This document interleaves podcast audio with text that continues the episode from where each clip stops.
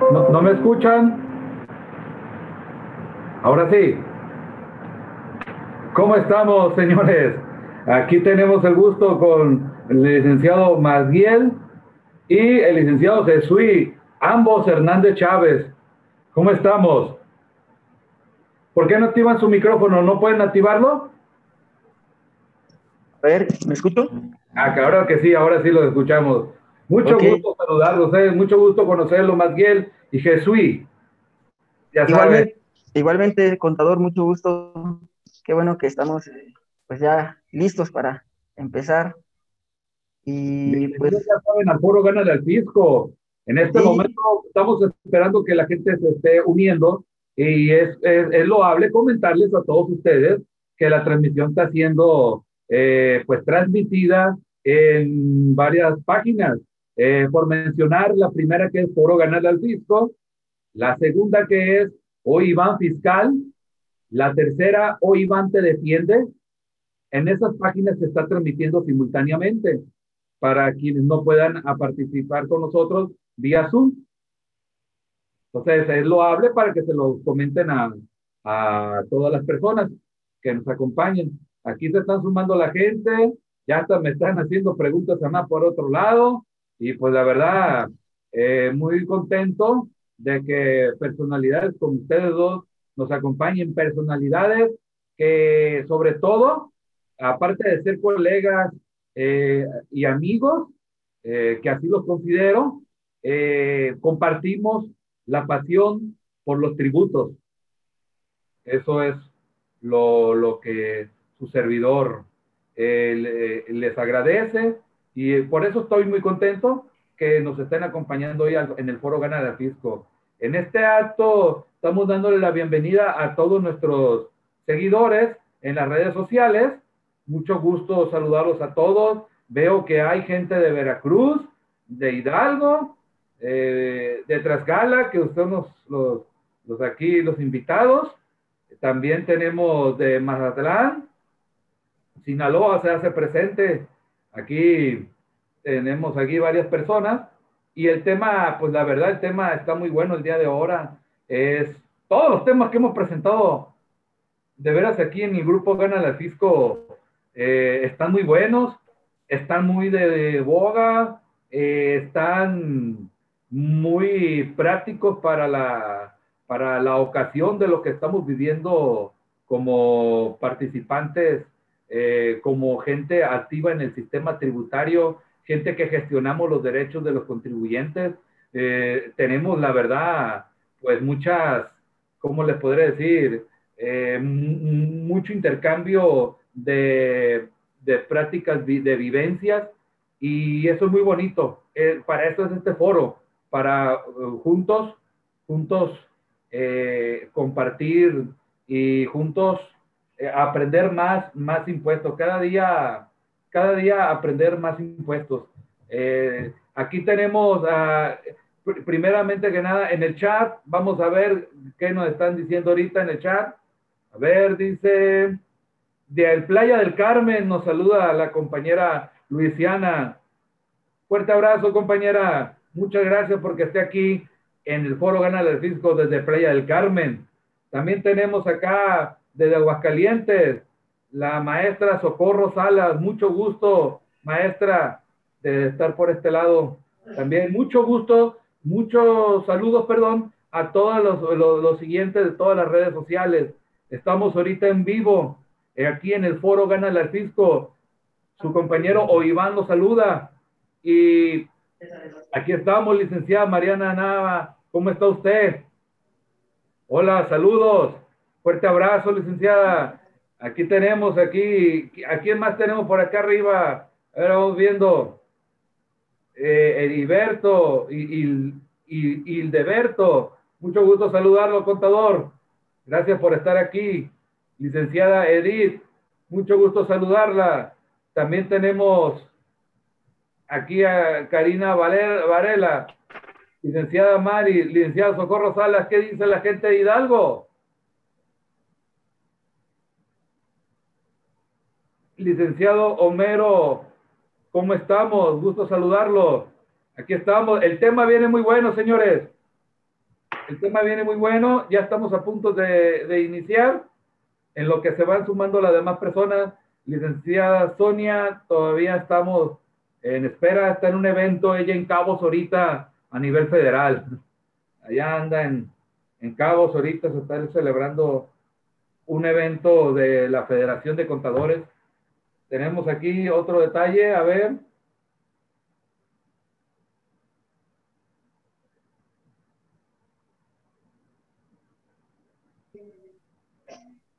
Eh, ok. Ya no tenemos nada por aquí. Ok. Licenciado Jesús. Eh, les quiero participar a todo mundo en que, que, el foro Gana del Fisco está creciendo bastante y el grupo Gana del Fisco ya tiene un segundo grupo que es así en WhatsApp, que es Gana del Fisco 2. Entonces, para quienes no estén en el 1, pues hay que estar en el 2 para, pues para estar al día de lo que está aconteciendo. También les he de comentar que no nos confundamos, que tenemos un foro Gánale al Fisco, es que es la página. Tenemos una página que es también la de Gánale al Fisco. Y también tenemos un grupo en Facebook que se llama Gánale al Fisco. Entonces, todo esto, eh, pues casi tiene el mismo nombre, que es Gánale al Fisco, para que no se nos pierda y, y estemos ahí puntuales. Tenemos aquí, a ver, a ver, estoy dando la entrada a más gente. Muy bien, bienvenido, bienvenido. ¿De dónde, quién es la primera vez que nos acompaña al foro Gánale al Fisco? Que nos diga de lo que nos están invitando ahorita. Por el chat, por todos lados. Si volteo para acá es porque tengo las otras computadoras por acá, ¿no? Que, que me hacen el chat, me dicen por aquí, me mandan a decir cosas. Así que por eso estoy volteando yo para estos rumbos también. Eh, aquí tenemos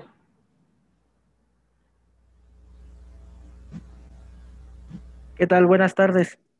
Hola, ¿Sí me escuchan? ¿Qué tal, este licenciado? Pues, este, pues yo igual eh, es la primera vez que estoy en este foro con ustedes, pues, y afortunadamente como ponente, aquí con todo, con todo gusto y todo el entusiasmo ya para, para iniciar. Eh, la verdad, no, nunca había participado en, en, el, en estas videoconferencias del, de este foro de Gánale al Fisco, pero esperemos que esto sea el inicio de, de algo muy bueno, ¿no? Que se venga, porque todos creo que aquí coincidimos en que tenemos un, al final de cuentas, un fin común, la salvaguarda de los derechos del contribuyente, y pues eh, desafortunadamente eso se tiene que, hacer ganándole al fisco. Pues eh, estamos ah, aquí también tenemos esperando ya compartiendo. Sí, compartan por favor. Eh, vamos a hacer una última, nomás para compartirlos aquí. aquí estamos. Déjeme nomás hacer una rociadilla ahí de, de, esta parte. Esto es muy bueno, muy bueno, licenciado Madiel. Eh, Madiel, Madiel, Madiel. Nunca lo había oído el nombre. ¿eh? Sí, es Madiel. sí, sí, es medio. Yo sé es que muy poco común. Usted vea o Iván, ¿verdad? Pero. sí, es, los nombres. Es, un, es muy poco común este, por lo que tengo entendido, es, este, es un nombre bíblico. Pero, sí, yo en cuanto los oí, dije son bíblicos los dos nombres de entrada. Sí, son muy, así es. Muy, recargados al latín, ¿verdad? Así es. Ustedes son de Oaxaca, ¿no? Así es. Eh, me comentaban, me comentaban. Nosotros eh, ahorita en Tlaxcala. Efectivamente. Efectivamente, somos este, originarios de Oaxaca y estudiamos la, Ah, la licenciatura, y, pero actualmente pues el trabajo nos, nos trajo hasta acá Tlaxcala y aquí estamos. Y les está yendo muy bien, me comentan. Eh, y yo lo sé también porque los veo muy activos en redes sociales y eso es algo muy bonito y los felicito que, que yo creo que están trabajando todas las áreas, pero sobre todo la de derecho fiscal y pues invitarlos y exhortarlos a que a que participen a, lo que es penal tributario. Hay que irse nutriendo por esa área también, que yo sé que ya lo están haciendo, porque para allá va la cosa, ¿no? Acuérdense que el artículo 70 del Código Fiscal Federal se pegó por los dos lados, por lo penal y por la nulidad. Muchas veces, eh, pues así están brincándose los procesos y pues eso es lo que está pasando, ¿no? Eso es lo lamentable y lo, lo que las autoridades no entienden, ¿no? Y aquí no se trata eh, no se trata de, de, que los compañeros contadores, su servidor yo tengo la maestría en materia de impuestos y me ha tocado convivir con muchos contadores. Y, estoy, y actualmente soy vicepresidente de un colegio de contadores también. Y también pues, llevo contabilidad. Eh, y, y, ¿qué les iba a comentar? Eh, y, y me he topado que en la maestría y en todo eso, eh, pues me doy cuenta que los contadores creen que, con todo respeto, ¿no? Pero que los contadores creen que si ellos sienten que están haciendo las cosas bien, entonces todo está bien. Cuando nosotros los abogados somos muy mal pensados y, sabemos que quienes nos van a ir a hacer una auditoría van con la venia, con la línea de recaudar impuestos a toda costa, de tumbar deducciones y ver ver cosas malas donde no lo hay, porque esa es su línea. Ellos, ellos se, están volteando lo que se coloquialmente se le conoce como la carga de la prueba. Se la voltea, aunque tú hayas hecho las cosas bien. Entonces aquí, aquí están agarrando con la misma regla a los malos y a los buenos. Estoy hablando de los contribuyentes, ¿no? Entonces el contador vive muchas veces vive vive vive creyendo que si él hace las cosas bien, eh, pues así va a recibir una autoridad que lo va a recibir de brazos abiertos, lo hace como dogmático, ¿no? No, pues yo estoy haciendo las cosas bien, mm, celestialmente me tiene que ir bien, celestialmente me tienen que tratar muy bien las autoridades, cuando realmente la idea y la línea es recaudar a toda costa eh, y pues lamentablemente pasan estos hechos. Eh, tenemos aquí, se va agregando más gente, nos están mandando saludos de todas partes, de todas las redes sociales. Aquí eh, por todos lados se está retransmitiendo este foro Gánale al Fisco y pues vamos también a, a checar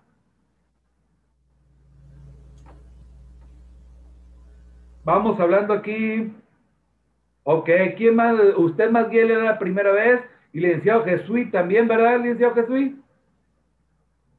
Así es, contador también es la primera vez estamos debutando en una videoconferencia, pero estamos muy, muy ansiosos y entusiasmados por hacerlo, ya que también tenemos en puerta un, curso que vamos a dar y va a ser vía videoconferencia. Entonces, este, qué bueno que nos dio la oportunidad, usted contador, de participar y esperemos que todos los acompañantes en esta plática se lleven algo de provecho y como lo dice el nombre del foro, le ganemos al fisco. Claro que sí, vamos a hacer una analogía del nombre. ¿Qué significa el nombre gánale al fisco? ¿De qué se trata? Gánale al fisco no está invitando al recentismo, no está invitando a que no paguemos impuestos, que eso quede muy claro. Gánale al fisco es, significa que cuando nosotros, que los integrantes de este grupo nos estamos capacitando de manera fiscal eh, contable y fiscal jurídica, en todo, hasta tributaria ya. Entonces, penal tributaria, que diga. Entonces, nosotros estamos aquí para reunirnos y entender mejor las disposiciones fiscales y estar preparados. Cuando nos, nosotros o nuestros clientes o nuestros familiares se enfrenten ante una autoridad fiscal, que lo hay, que hay veces que son malas, ante esos funcionarios malos, que lo hagan eh, tengan las personas la oportunidad de, de, defenderse con lo que, los conocimientos que hemos adquirido en el grupo. Y es ahí cuando nosotros digamos, le ganamos al fisco, le ganamos a esa autoridad que quería vulnerar nuestros derechos más, más eh, elementales, que son los derechos del contribuyente emparejados con nuestros derechos humanos. Es ahí cuando surge la palabra gánale al fisco, gánale a esa autoridad abusiva que te quiere cobrar de más. Eh, de eso se trata esta situación de gánale al fisco. Señores, vamos a... Aquí nos están mandando más saludos. A ver, ¿de dónde? Se están agregando más gente ahorita también. Eh, como les digo, está abierto esto por todas las líneas. Y pues, pues vámonos aquí con ustedes, señores. Eh, señores del foro Gánale al Fisco, hoy tenemos a unas personalidades eh, jóvenes, entusiastas, emprendedores, y aparte vienen de una dinastía de varios tiempos ya de, abogados. Eh, así crecieron, nacieron, así jugaron en la oficina. Eh, tengo entendido que su papá es el eh, quien inauguró el colegio HC de abogados tributarios, que HC Abogados Tributarios, y como le digo, ellos son de Oaxaca, pero actualmente están en Tlaxcala y próximamente están abriendo el despacho en Puebla o ya lo están, abriendo, están iniciando en Puebla, ahí les queda cerquitas, los cholultecos, ¿verdad? Ahí les quedan cerquitas. Eh, y, como les diré, ellos son Madguiel José Hernández Chávez y Jesús David Hernández Chávez. Y, ¿qué más les puedo decir? Ambos, tengo entendido que son contadores y abogados. El, eh, igual que su servidor, igual que muchos que estamos aquí.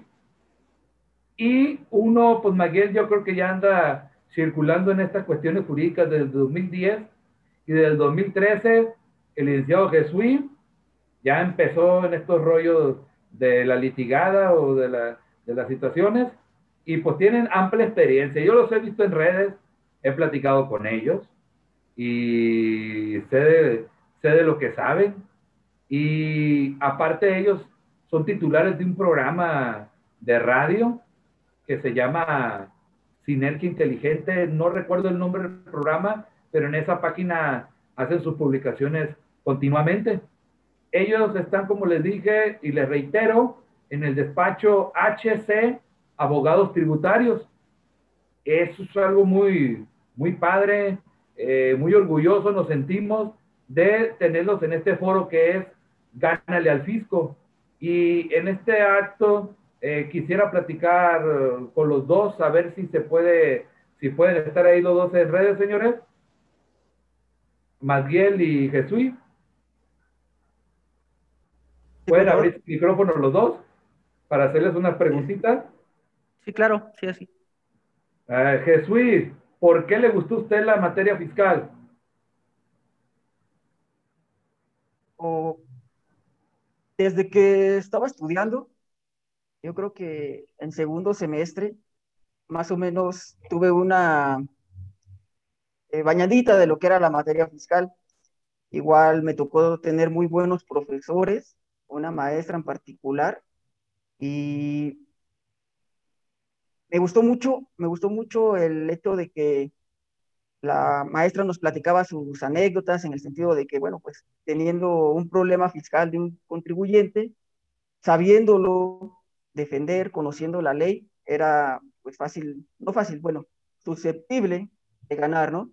Así también, pues la retribución que recibe un abogado fiscalista, a diferencia de, de otros abogados, pues creo que es, creo que es mejor, ¿no? Y ah. De igual manera, pues como lo comentó hace rato, perdón, como lo comentó hace rato contador, el despacho que comenzó aquí mi papá, lo inclinó hacia la materia fiscal. Entonces, de alguna manera, pues nos vimos motivados, en lo particular yo me vi motivado porque iba escuchando los casos que tenía y que clientes pues le agradecían en el sentido de que les había sabido resolver esos problemas y bueno, creo que así fue como decidí dedicarme a esta materia. La verdad es que también al, al comenzar a, a, litigar saliendo de la escuela, eh, llevé otro poquito de otras materias y sin duda, sin duda, cuando probé la materia fiscal dije, de aquí soy, de aquí sigo. No, pues muy interesante. Y ahorita te has encontrado con una materia que es totalmente nueva y que está en los juicios en línea, ¿no? Sí, que constantemente tiene cambios. Entonces eso nos obliga a estarnos capacitando. Y, y, cambios que te van llevando a, a, a entrar en un escenario, y así lo vamos a decir, señores, el contribuyente entra a un escenario y el abogado junto con el contribuyente de, como que dice coloquialmente, pelea de tigre con burro amarrado. Ustedes sabrán quién es el burro amarrado. Está muy desigual la pelea y eso es muy importante por eso de estar aquí con ustedes, ¿verdad? Licenciado Masguiel, eh, pues usted tiene más experiencia, todavía más tiempo de, más, más, tiempo dedicando a esta materia. Eh, ¿qué, ¿Qué nos puede comentar ahorita de entrada? ¿Por qué le gustó esta materia? ¿Por qué se apasionó? Eh, gracias, contador.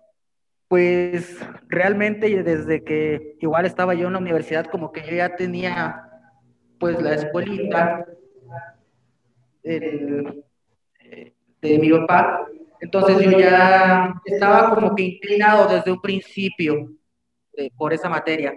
Incluso en, los primeros semestres de la universidad, pues yo ya esperaba llegar al sexto, séptimo semestre, donde yo íbamos a entrar de lleno a conocer la materia fiscal, ¿no? Entonces, como que yo desde un principio ya sabía que me iba a dedicar a esa materia.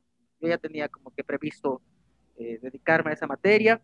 Y en cuanto salí, pues eh, rápidamente me incorporé ya al, despacho de, mi papá. Entonces, pues prácticamente la mayoría de los asuntos que llevamos en el despacho son, son en materia fiscal. Y actualmente lo que más me, me atrae de esta materia, lo que me gusta, por qué se diferencia esta materia de las demás, es que esta materia tienes que estudiar hoy, hoy en la tarde, hoy en la noche, para mañana ya hay un cambio, lo tienes que estudiar, para mañana en la tarde ya hay otro cambio. Entonces, es lo que me gusta, que, esta materia nos, nos obliga a estar estudiando constantemente. Y tanto abogados como contadores, la verdad, para mis respetos para los contadores que traen aquí la resolución miscelánea fiscal aquí en, la, mente y se la saben de, inicio a fin y hay un cambio y ya la están estudiando. Eh, los contadores pues también tenemos como que seguirlos, ¿no? Seguirlos y estudiar también esos cambios. Entonces creo que tanto para abogados como para contadores esta materia es sumamente apasionante en ese sentido, ¿no? En que tienes que estudiar hoy y mañana porque ya lo que, si no estudiaste hoy, ya te atrasaste con lo que viene mañana. Entonces creo que en ese punto eh, es lo que, lo que a mí me, me gusta, eh, eh, actualmente lo que más me apasiona de esta materia, el estudio, ¿no? Que tenemos que estudiar constantemente. Eh, pues licenciado, cuando usted estaba estudiando, cuando usted estaba estudiando, ¿no lo veían raro? Los demás compañeros de abogado que decían, eh, o no, no se sentía usted raro, porque en lo personal yo pues litigo también todo, pero mi especialidad es en defensa fiscal y también me han, eh, pues me han hecho sentir raro, pues este, esta es una materia muy rara, no se sintió así muy único de, en esa parte, de perdida por esta zona de Sinaloa, así es, ¿no? Así, así se siente, casi muy pocos tocan esa materia, ¿no?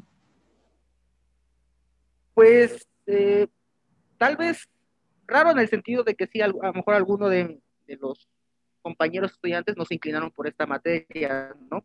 Pero no, no, no hubo otra, otra cuestión. Pues igual en la carrera pues tenemos que ver las otras materias, ¿no? Forzosamente, eh, a lo largo de la, del ejercicio de la profesión, pues tenemos que tocar otras materias y actualmente pues sí es, pues de mi generación, yo por lo que sé soy el único que se dedica a la materia fiscal.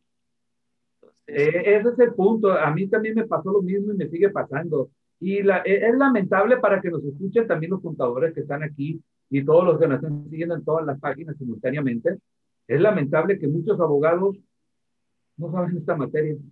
Eso es lo lamentable y es de eso se está, se, está eh, eh, tomando ventaja la autoridad fiscal porque yo tengo eh, en colegios de abogados en los cuales he visitado y todo lo demás, y con muchos grupos de abogados que conozco, eh, muchos, muchos abogados y, pues no oyen SAT y, y, le ponen la cruz, así como las películas de terror, ¿no? ahora que acaba de terminar Halloween, ¿no?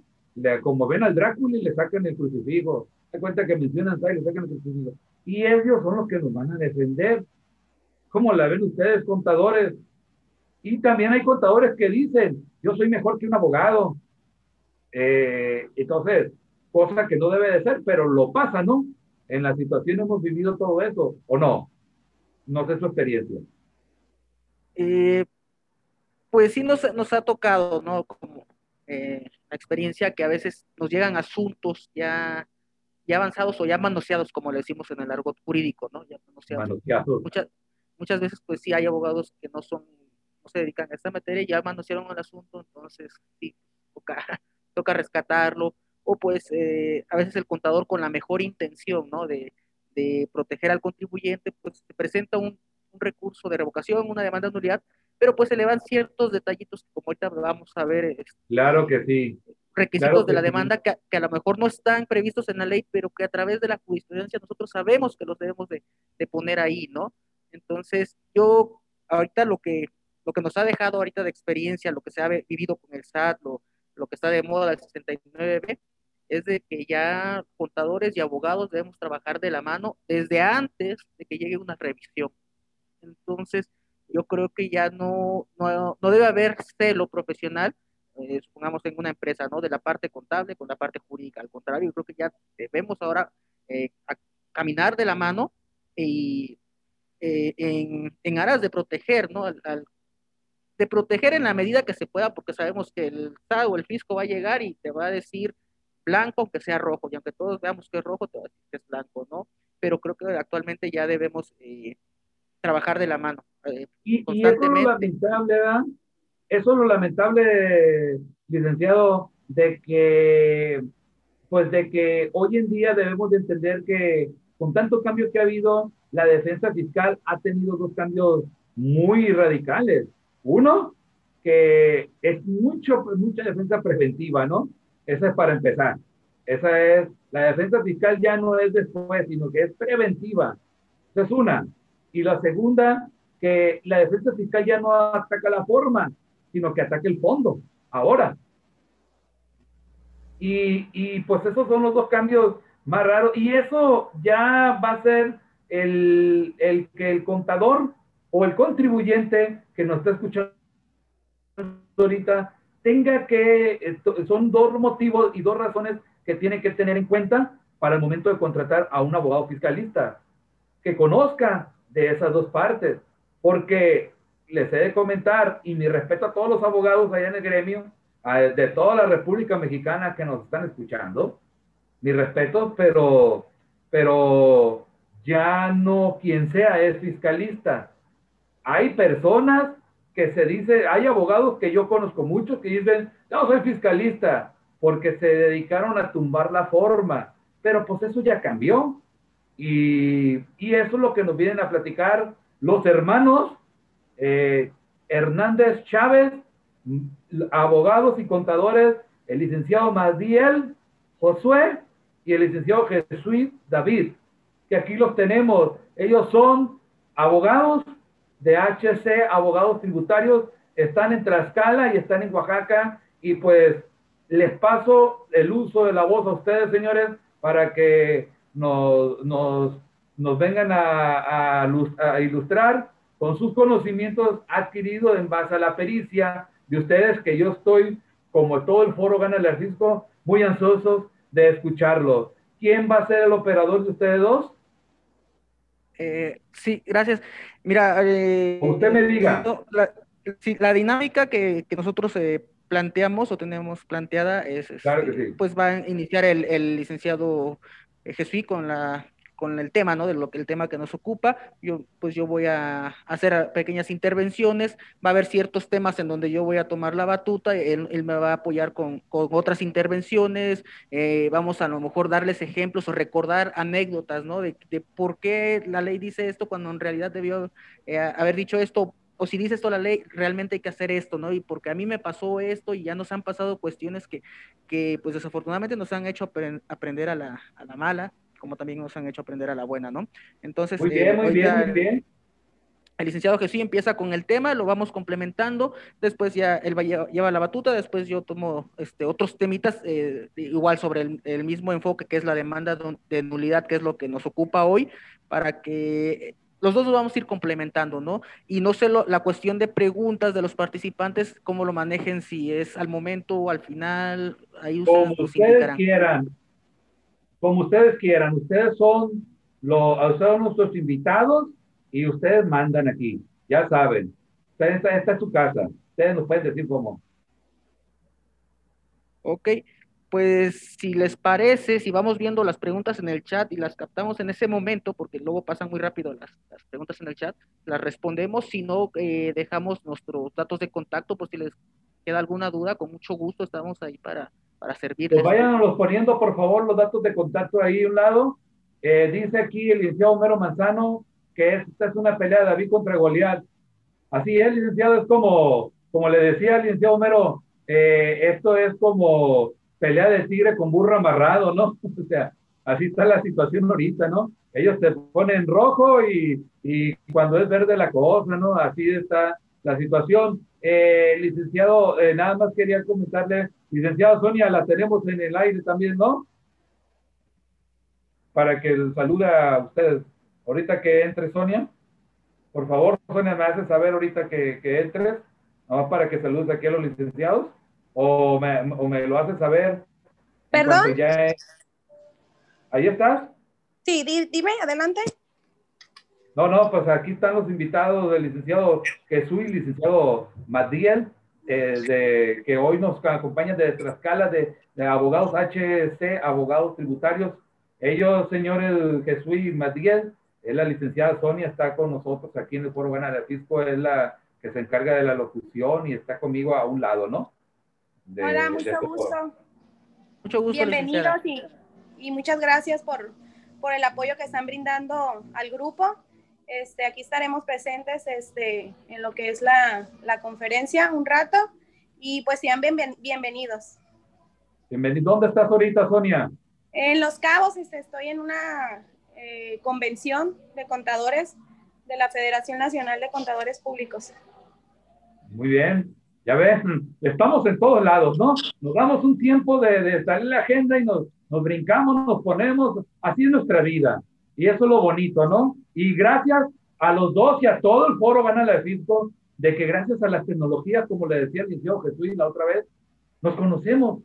Es un buen pretexto para conocernos. Nos conocemos, muchas gracias. estoy muy agradecido por eso de las tecnologías de conocernos todos. Así es, muy bonito, muy bonito y sobre todo eh, decirles que aquí estamos para lo que sea en la zona noroeste, lo, en lo que lo podamos servir a ustedes. Igual yo sé que ustedes por allá y me da mucho gusto cuando yo ande por Tlaxcala de nueva cuenta y poderlos saludar allá. Así como todos los compañeros que tenemos en Ensenada, en Puebla, el tío Ponce, Robertson allá en Ensenada, el maestro de los impuestos Gilberto acá en Mazatlán, el licenciado Holguín de allá de, de, Veracruz. Me dará mucho gusto poder eh, algún día estar con ustedes en Tlaxcala y decirles, señores, ando aquí, vengo a ver a ver dónde los veo para saludarlos, pasar a conocer sus oficinas y pues eh, estrechar eh, hombro con hombro y nos tomamos una foto ahí también, ¿verdad? Porque de eso se trata. Claro que sí, la, la invitación está abierta licenciado y no nada más para usted, sino para todos los, participantes que nos sintonizan. Eh, la, la, invitación está abierta para cuando gusten venir, aquí estamos puertas abiertas, igual para las, eh, sin algo les podemos ayudar, alguna consulta en asuntos, con mucho gusto. Entonces, eh, créannos que de verdad a nosotros nos complace ayudar, enseñar en esta, en esta materia, porque creo que al final de cuentas, en en este ámbito de, en este ámbito jurídico de los, de los impuestos, entre todos debemos, debemos apoyarnos porque si no el fisco nos va a llevar la delantera y, ahí sí va, va, a estar peor la cosa. Entonces queda abierta la invitación. Claro que sí, muchas gracias, muchas gracias Jesús, muchas gracias, señor Madrid. Eh, ustedes empiezan. Adelante, señores. Gracias.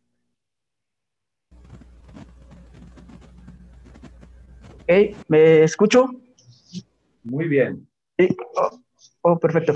Contador, le voy a pedir su apoyo eh, compartiendo las diapositivas. En este momento le estoy dando clic a la opción de compartir, a ver si le aparece algo o cuál sería el procedimiento para que podamos visualizarlas todo. El ¿Qué tú iba a hacer? Así es. Eh, a ver. Eh,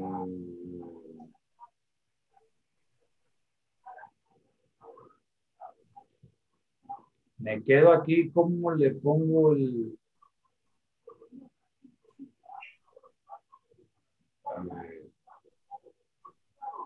Le quiero participar a ser el operador. ¿En qué parte se le pone aquí con ustedes?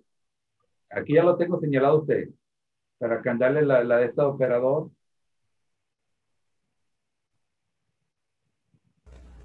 ¿Quiere que compartas, quieres que él comparta pantalla?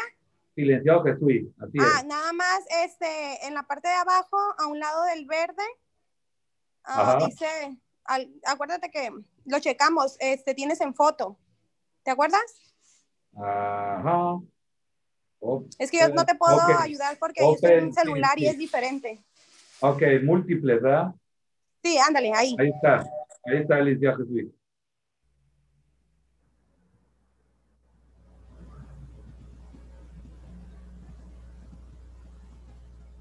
Me diga, que sí, se supone que ya le, di la admisión. Eh, sí, ya, ya me aparece la opción. Ya estoy buscando la, el modo de subirlas.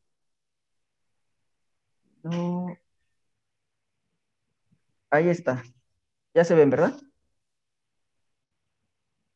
Ahí ya se ve. Y si me pudiera responder, si ya se ven. Sí, yo ya lo veo. Ah, ok, perfecto. Y es que bueno. para el otro lado también por la, por la otra, la, la otra transmisión en vivo. A, ver cómo. Perfecto. Listo, ya está en la otra transmisión. Tarda un poquito. Muy bien. Sí, sí. Muy bien, contador. Bueno, como lo, bien lo mencionó usted hace un momento, eh, nosotros llevamos una responsabilidad como abogados, como contadores, muy, muy importante, ¿no? porque nos toca velar por los intereses de los contribuyentes. En este,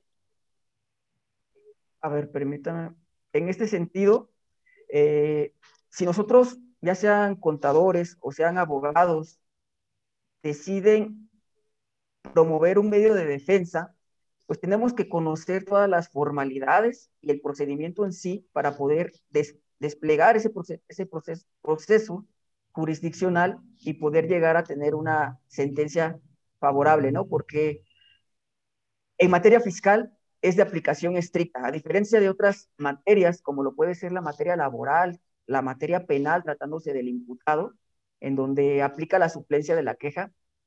Eh, la materia fiscal textualmente, lo dice la ley, es de aplicación estricta, es decir, no vamos a tener ninguna ayuda por parte del juzgador, ¿no? En este sentido, tenemos que saber todos los requisitos que debe de cumplir nuestra demanda de nulidad si es que optamos por promover juicio contencioso administrativo. Y si optamos por promover un medio de defensa como lo es un recurso administrativo, llámese el recurso de revocación, recurso de reconsideración, también tenemos que saber los requisitos que debemos de cumplir. En este sentido, lo que nos toca el día de hoy es conocer cómo desarrollar una demanda de nulidad, un escrito inicial de demanda de nulidad.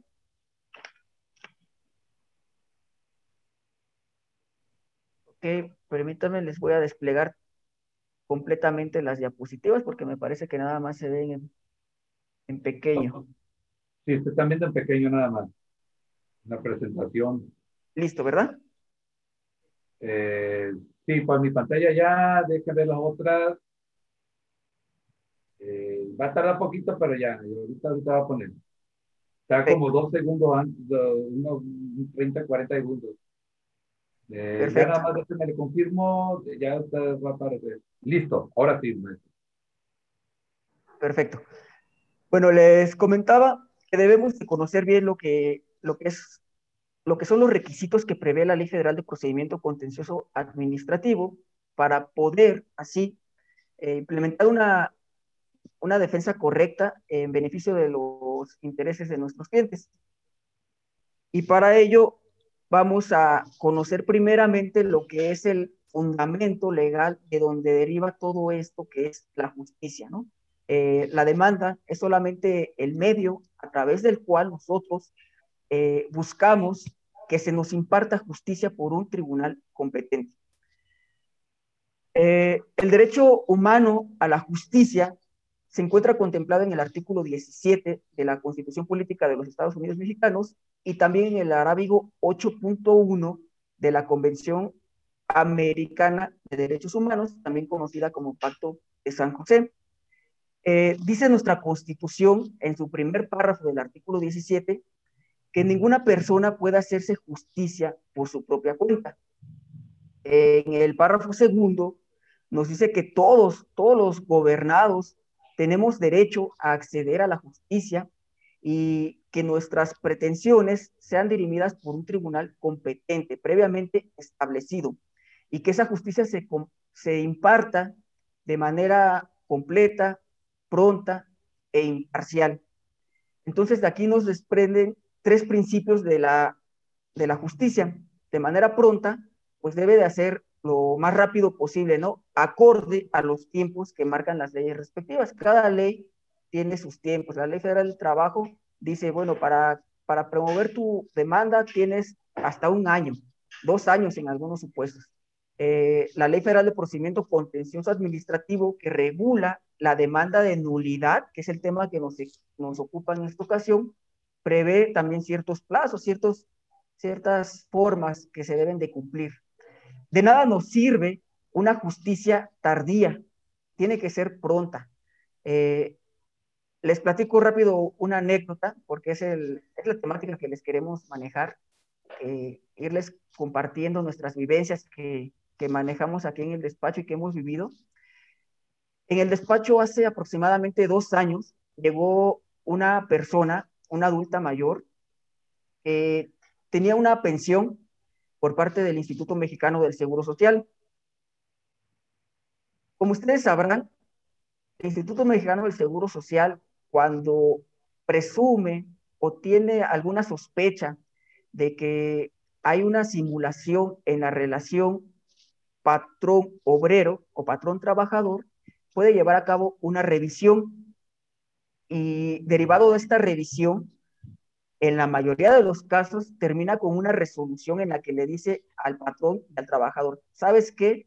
Para mí, Instituto Mexicano del Seguro Social, la relación laboral por lo que va del periodo de enero a abril de 2020 fue simulada. ¿Por qué? Porque pedí que me aportaras eh, contratos, recibos de nómina, etcétera, y no me, no me los aportaste, o si bien me los aportaste, pues tenían estas deficiencias. Vaya, la autoridad busca cualquier pretexto para, como bien lo, lo mencionaba usted, contador, hace un momento, eh, terminar con una resolución en perjuicio del gobernado. Pues bien, eh, en este caso llega el asunto al despacho, eh, la pensionada nos, nos pide que le llevemos el asunto porque derivado de esta revisión que le hizo el Instituto Mexicano del Seguro Social a su patrón, concluyó que no había cotizado en ciertas semanas. Y al concluir ello, dijo el IMSS, pues sabes qué, entonces no cumpliste con las semanas de cotización suficientes para yo otorgarte una pensión. Entonces, cancelo tu pensión. Lo que hicimos aquí en el despacho, bueno, es un asunto, llamémosle pro bono, que, que en lo particular yo estoy manejando. Proví un amparo en contra de esa resolución que le decía al trabajador, no cotizaste esas semanas. Y en efecto, en el amparo a través de una medida cautelar, suspensión con efectos restitutorios, logré que la, a la pensionada pues se le, se le devolviera, al menos en el lapso de tiempo que duró ese amparo, su pensión, ¿no? Al final de cuentas, ese amparo terminó con una resolución, una sentencia en la que decía, pues sabes qué, sabes que este, pensionada, eh, tienes que agotar el medio ordinario de defensa. ¿Cuál es el medio ordinario? Bueno, pues tienes que irte a un juicio laboral, ¿no? Lo que de entrada pintaba ser algo fiscal porque el patrón sí puede promover un juicio de nulidad en contra de esa resolución, sin embargo, no se prestó a ello, no quiso acceder, lo fuimos a visitar y dijo, pues es que a mí no me afecta la resolución, hasta que me llegue una consecuencia, como puede ser una revisión, pues en ese caso ya contrataré tus servicios. Entonces no se prestó el patrón a, apoyar a la trabajadora.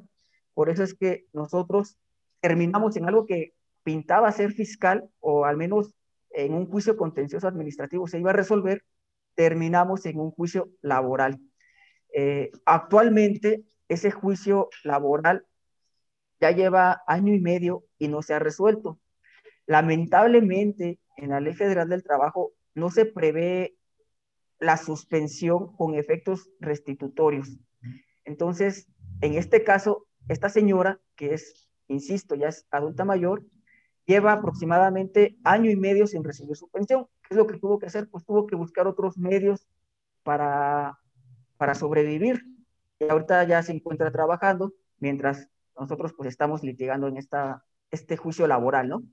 Entonces, vuelvo al punto de que la justicia debe de ser pronta. ¿De qué nos sirve una justicia eh, sí completa, pero no pronta, cuando, vamos, la sentencia llega tarde, ¿no? Imagínense ustedes en el peor de los casos que a esta persona, con esta situación que estamos viviendo actualmente en el país del COVID, le llegue a pasar algo, ¿de qué va a servir que tengamos una sentencia donde digan, sí, el actuar del IMSS fue ilegal, restitúyase la, la pensión, ¿no? Pues sí, ya no va a haber materia, ¿no? Entonces no tiene caso tener una justicia completa si no es pronta. Eh, aterrizado o poniendo un ejemplo en materia fiscal, eh, la autoridad fiscal embarga cuentas bancarias. ¿De qué nos sirve, nos sirve tener una sentencia que, que nos diga, pues sí, el embargo o congelamiento de las cuentas bancarias fue ilegal, eh, libérale las cuentas autoridad, siendo que por cierto lapso de tiempo, pues esas cuentas estuvieron embargadas o congeladas con el riesgo o la consecuencia muy probable de que la empresa pues llegue a quebrar, ¿no? Sin cuentas, pues no puede operar. Eh, licenciado, pero claro que aquí, aquí la diferencia del primer ejemplo con el segundo es que aquí hay una responsabilidad objetiva. Una, un daño patrimonial que le pueden, en este caso puede reclamar la, la empresa, ¿no? Pero en el primer caso, pues es lamentable, como usted dice, de qué nos sirvió que nos salga una sentencia que sí, eh, un detallillo ahí, ¿verdad? No sé usted qué piensa. Así es, contador. Eh, esa es una crítica que todavía pues podemos poner el punto ahí respecto a nuestro sistema. No todas las leyes que prevén los, los procesos contemplan medidas cautelares que permitan al gobernado, al menos en lo que dure el juicio, pues no ser vulnerados en su, en su, en su esfera de derechos, ¿no? Pero bueno, lamentablemente en este caso así es, y ahí estamos en amparo tras amparo, porque en materia laboral, híjoles, verdad que es muy, muy tardada la impartición de justicia laboral. Bueno, eh, en cuanto a la justicia, que también debe de ser completa, esto consiste en que todas nuestras pretensiones que hagamos saber al tribunal, pues tienen que ser resueltas, ¿no? No nada más nos no debe de resolver una o dos pretensiones, sino que debe de ser todo. Si queríamos la nulidad del acto y además queríamos que se nos devolviera el dinero que pagamos por, por ejemplo, una multa, bueno, en la sentencia el tribunal tiene que decir, aparte de que declaro la nulidad de la multa, reconozco el derecho subjetivo del actor a que se le devuelva el dinero. Se debe de abarcar todo. Y por lo que hace a una justicia pues imparcial, consiste en que no debe de haber una inclinación en la balanza a favor de la autoridad, que actualmente, pues me atrevo a decirlo, creo que sí se está viendo una justicia inclinada hacia la autoridad. De ejemplo está la Suprema Corte de Justicia de la Nación, en la que todos los criterios que ya nos viene dando, salvo uno o dos que han salido en este año, pues son a favor de la autoridad. Eh, no sé cómo, cómo vamos, ¿me escucho bien? ¿Alguna, ¿Algún comentario algo? ¿Algún comentario, grupo Foro Gana el Fisco? ¿Algún comentario? Yo creo que se han de tener muchos, ¿no? Pero lo vamos dejando a, si gusta, licenciado, al último. Nos están comentando aquí, como contadores debemos proporcionar la documentación e información al abogado fiscalista para resolver la controversia entre el fisco y el contribuyente. Pues sí, pues sí, lo debemos de, de, pues nos deben dar todas las papelerías, pero desafortunadamente ahora con el 69B, pues tenemos que tener un expediente sobre todo de todo lo que le vamos a comprar. Una, tenemos que tener por lo menos cinco documentos o pruebas idóneas en cada, que soporten cada movimiento y cada factura. ¿Y qué creen, señores? Y ni aún así estamos salvados de que nos digan, mira, pues te faltó la otra, te faltó otra. Eh, tenías todas, pero te faltó una. Entonces ahí es donde está el verdadero pleito, ¿verdad? Porque el 69B no tiene una limitante, está abierto. Es, eh, eh, es como le diré, es un campo sin puerta, ¿verdad? El, el 69B, eso es lo lamentable, contadores. Entonces, y dice el inclusive 69B, ¿por qué no tenga materialidad? Que no tenga esto, o porque no está localizado. Fíjate qué bonito. O sea, casi, casi nos viene diciendo así, o porque sí, porque se me antoje.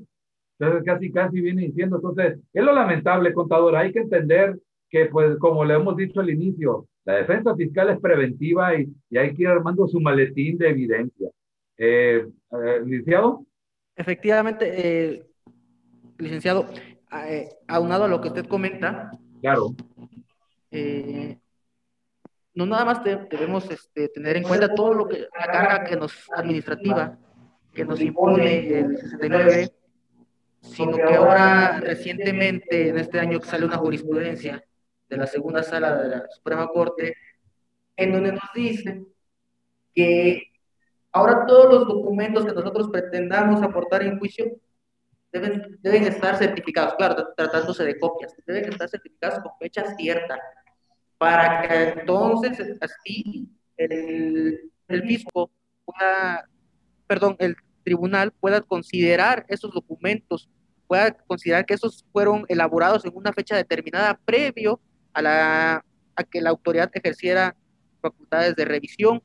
Entonces, ya no va a bastar, el punto al que voy, ya no basta que tengamos todas las operaciones documentadas, que tengamos contratos, que tengamos eh, actas de entrega, recepción, que tengamos eh, presupuestos, eh, solicitud de cotizaciones, sino que ahora todos estos documentos los debemos certificar ante notarios, las copias certificadas, bueno, por lo menos certificarlas para obtener la fecha cierta.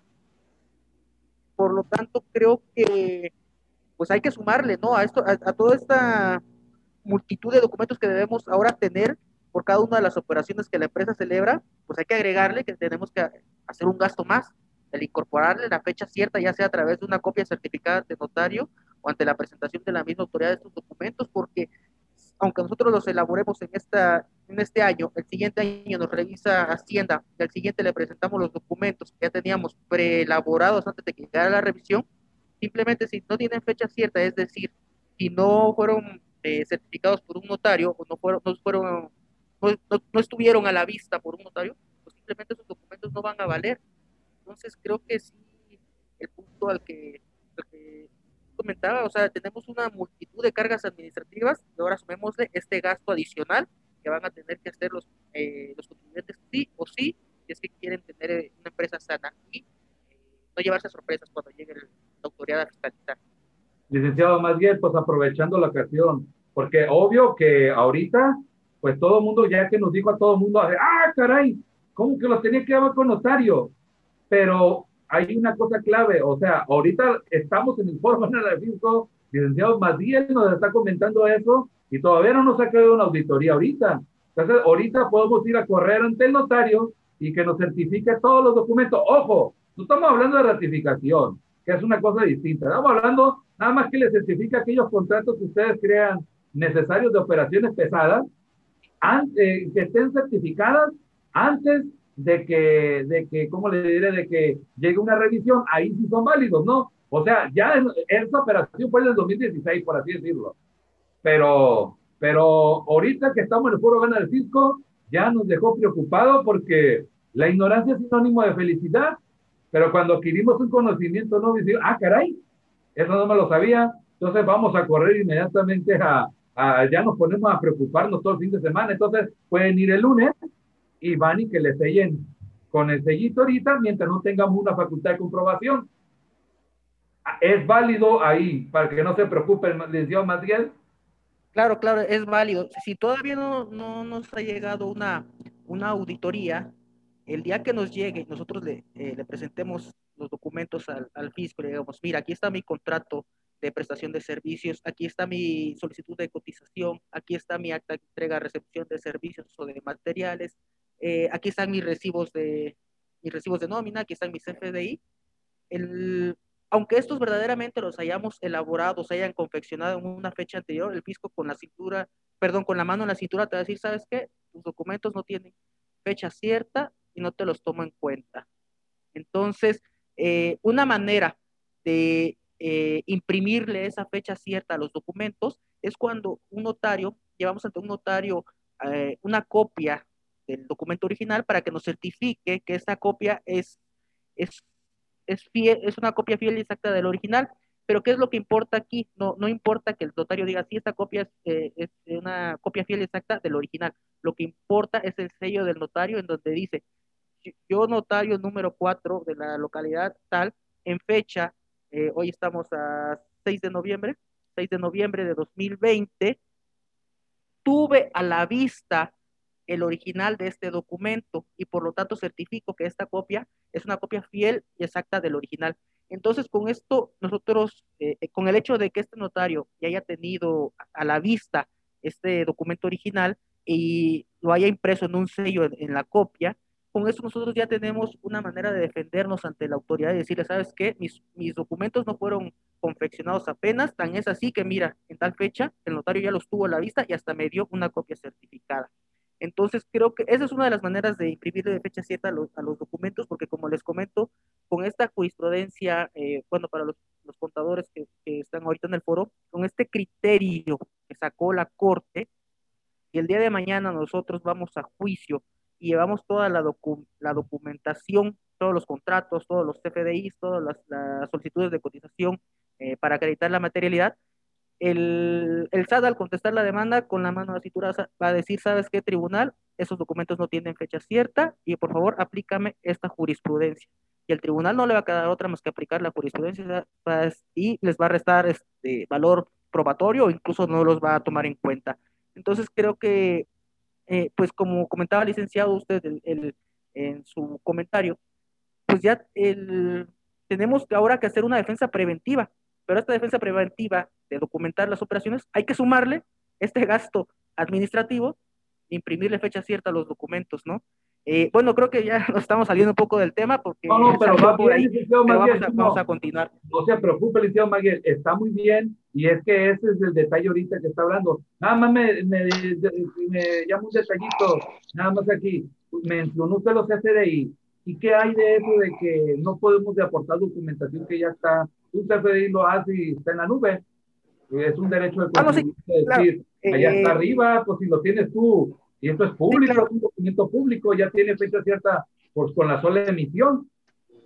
En efecto, con los, eh, con los FDIs, lo que eh, particularmente, como ellos ya tienen un sello de una autoridad, entonces eh, con esos no habría necesidad de imprimirles una fecha cierta, porque esos por su propia naturaleza de que nacieron de una autoridad, ya, ya traen eso.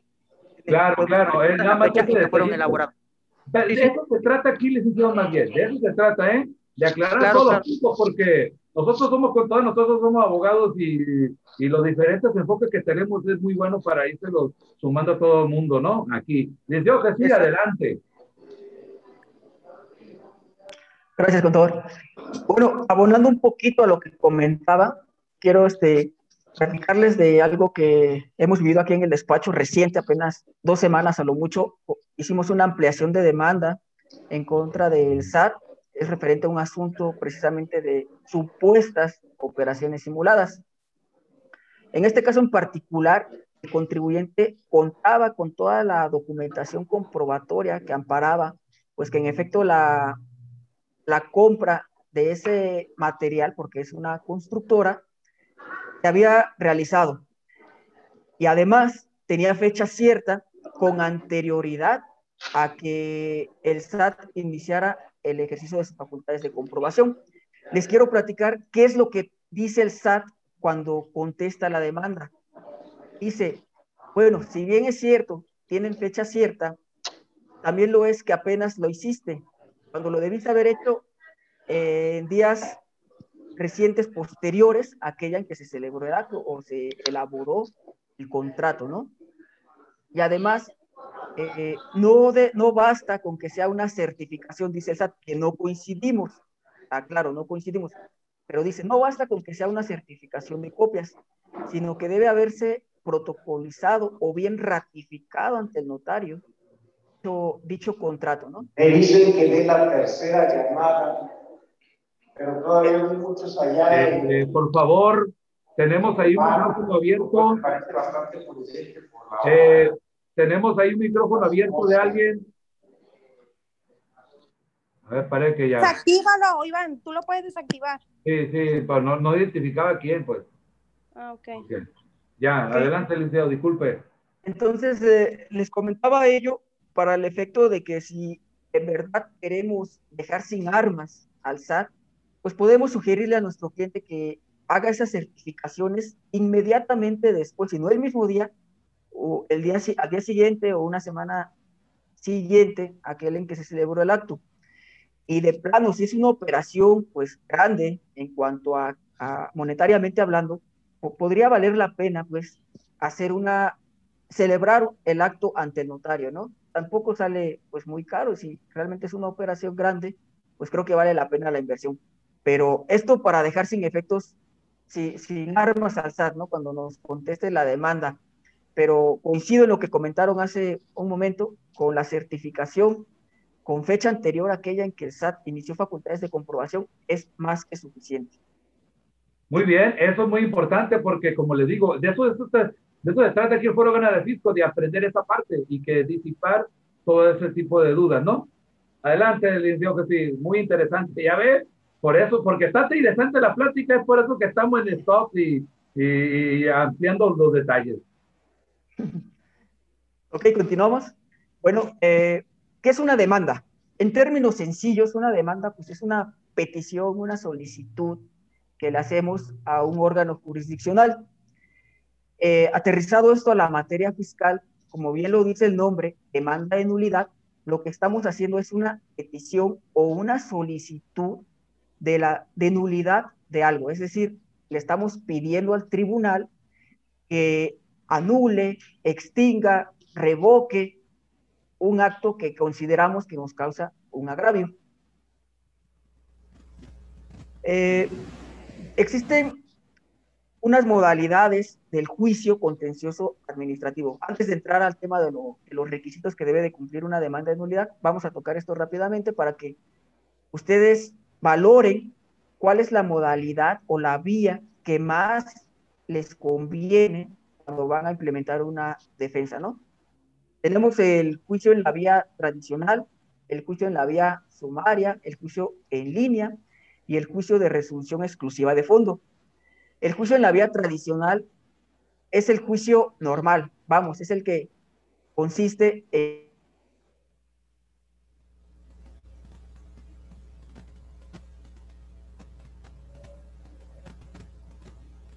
Se congeló un poquito la, imagen. Hola, hola.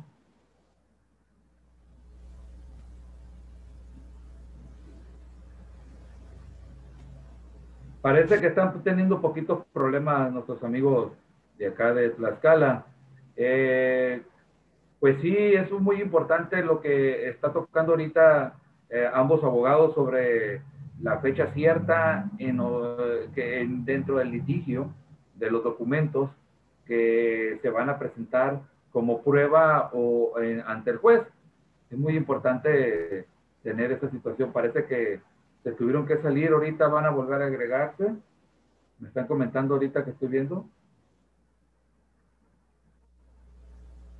Si cuando me escuche el inicio Jesús y todo eso, se congeló la imagen.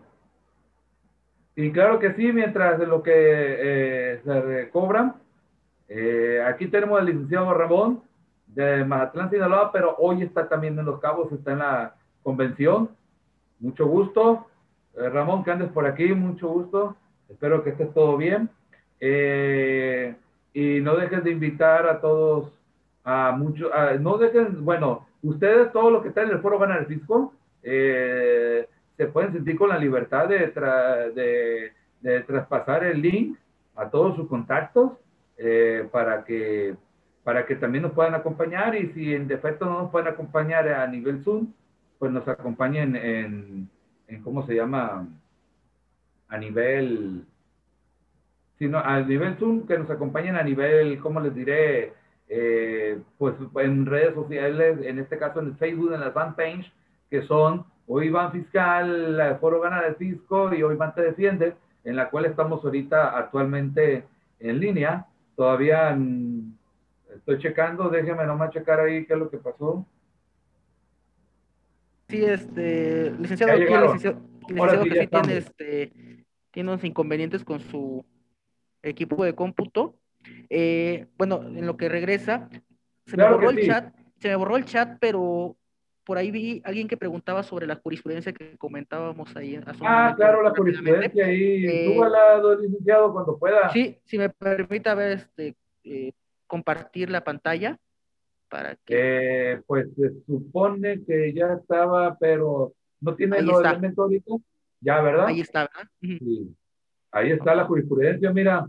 Ahí está. Que la vean el foro. Por Nomás si que está tardando en este, compartirse ahí la, la pantalla por si desean ahí este, tomarle captura o copiar los datos de la, jurisprudencia. Y que es una jurisprudencia, señores, eh, licenciado. Pocas veces tenemos abogados aquí y pocas veces los contadores tienen la oportunidad de entrar a foros donde están los abogados. ¿Y qué creen? Abogados que conocemos de la materia de derecho fiscal, porque como les dije, yo conozco muchísimos abogados que cuando les dicen, eh, ahí viene Hacienda, hacen cruz, cruz, cruz y muy pocas veces tenemos la oportunidad de alinearnos tantas estrellas, ¿verdad? Yo al último, como siempre, su servidor, pero de alinearnos tantas estrellas. Hoy tenemos la oportunidad de tener abogados fiscalistas y que hagan la, lo que diría usted, Liceo Jesús, ¿cuál es la diferencia de una jurisprudencia aislada, una tesis aislada a una jurisprudencia? Que para que lo sepan los contadores, porque luego se nos andan asustando y yo que también, señores, he visto titulares de autoridades fiscales que me sacan tesis aisladas y me las quieren aplicar. ¿Cómo la ven? Aquí, ¿Cuál es la diferencia, Liceo Jesús, ahorita que están todo el mundo, todo el mundo ahí? Eh, eh, sí, entiendo que hay muchos pues, contadores que nos acompañan. En, sí, los, estas jurisprudencias, estas tesis, son criterios que los tribunales eh, sacan al momento de resolver un asunto, ¿no? Para que eh, ellos dicen, yo este asunto lo resolví en este, sentido y para mí la fecha cierta debe estar en todos los documentos. Una tesis aislada eh, es emitida por un tribunal colegiado. Al, estas tesis aisladas no son, o estos criterios no son obligatorios, de aplicación obligatoria para los demás juzgados o para el Tribunal Federal de Justicia Administrativa hasta en tanto se conviertan en jurisprudencia. Una jurisprudencia puede decir que ya es un criterio obligatorio en donde previamente tuvo que pasar por un proceso para convertirse de tesis a jurisprudencia, eh, ya sea que eh, este mismo juzgado, este mismo tribunal, perdón, este mismo tribunal resolvió cinco asuntos en el mismo sentido y por lo tanto emitió una jurisprudencia que va a ser válida para su circuito. O también existen las jurisprudencias emanadas de la Suprema Corte de Justicia de la Nación, ya sea de su primera, de su segunda sala o del pleno de esta Suprema Corte, en donde estas jurisprudencias o criterios, como es el que nos ocupa ahorita, estos sí van a ser eh, de aplicación obligatoria para todos los tribunales colegiados, los juzgados de distrito y en su caso el Tribunal Federal de Justicia Administrativa. Entonces, las jurisprudencias o tesis son, son criterios de cómo se resolvió o cómo resolvió eh, un determinado asunto el tribunal y lo plasma en esta tesis, lo plasma. Entonces, por ejemplo, en esta jurisprudencia, la Suprema Corte de Justicia de la Nación, la segunda sala concretamente, dice, los documentos sí deben tener fecha cierta. ¿Por qué? Porque previamente, hasta su instancia, o hasta su conocimiento llegó tal vez un asunto o una por, atracción o una contradicción de tesis y de donde emanó este criterio en donde dice, no, yo ya, yo ya analicé las leyes, ya analicé toda la normatividad considero que sí, los documentos que se le presentan al fisco sí deben tener fecha cierta, aunque sean documentos privados y aunque la ley no lo exija, porque aquí en esta parte final, eh, la parte que las voy a subrayar, dice, sin que obste que la legislación fiscal no lo exija expresamente. O sea, no importa. que ¿verdad? no importa, así es, no importa que el Código Fiscal, no importa que la Ley Federal de Derechos del Contribuyente, no importa que la Constitución no diga que tus documentos deben tener fecha cierta, eh, puede ser a través de la certificación de notario, no importa que ninguna ley lo diga así, si esta jurisprudencia ya lo dijo, los tribunales lo tienen que aplicar. Y pues de ahí se agarran las autoridades, ¿no? como lo comentaba el licenciado hace un momento, hay, eh, la mayoría de los, eh, criterios que, han sido emanados en este año, pues la mayoría son favorecedores para la autoridad. Eh, a ver, me parece que ya, ya regresó el licenciado. Sí, ya, ya tenemos ahí todo, muy bien, licenciado, muy entendible. Muchas gracias, está muy bien eso. Adelante, licenciado. le dejo la palabra, licenciado. Sí, claro, claro, a la orden, más 10 fui, ¿verdad? Fui que, que estaba entrando, ¿no? fui. No, al revés, al revés fue. Eh, no, no, se escucha a, a, a, Vale su, su micrófono, Jesús.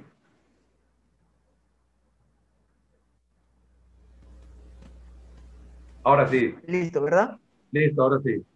perfecto. Bueno, van de nuevo las diapositivas. Claro que sí. Ok. Listo, ahora sí. Estábamos platicando que existen cuatro modalidades para promover un juicio contencioso administrativo. Juicio en la vía tradicional, que es de manera escrita, donde va uno y presenta su demanda de nulidad impresa en el 100% de los casos, me atrevo a decirlo, en la oficialía de partes del de la sala regional del tribunal respectivo, ¿no? Y leyendo la ley me llamó la atención algo que dice que la, demanda puede ser impresa o escrita.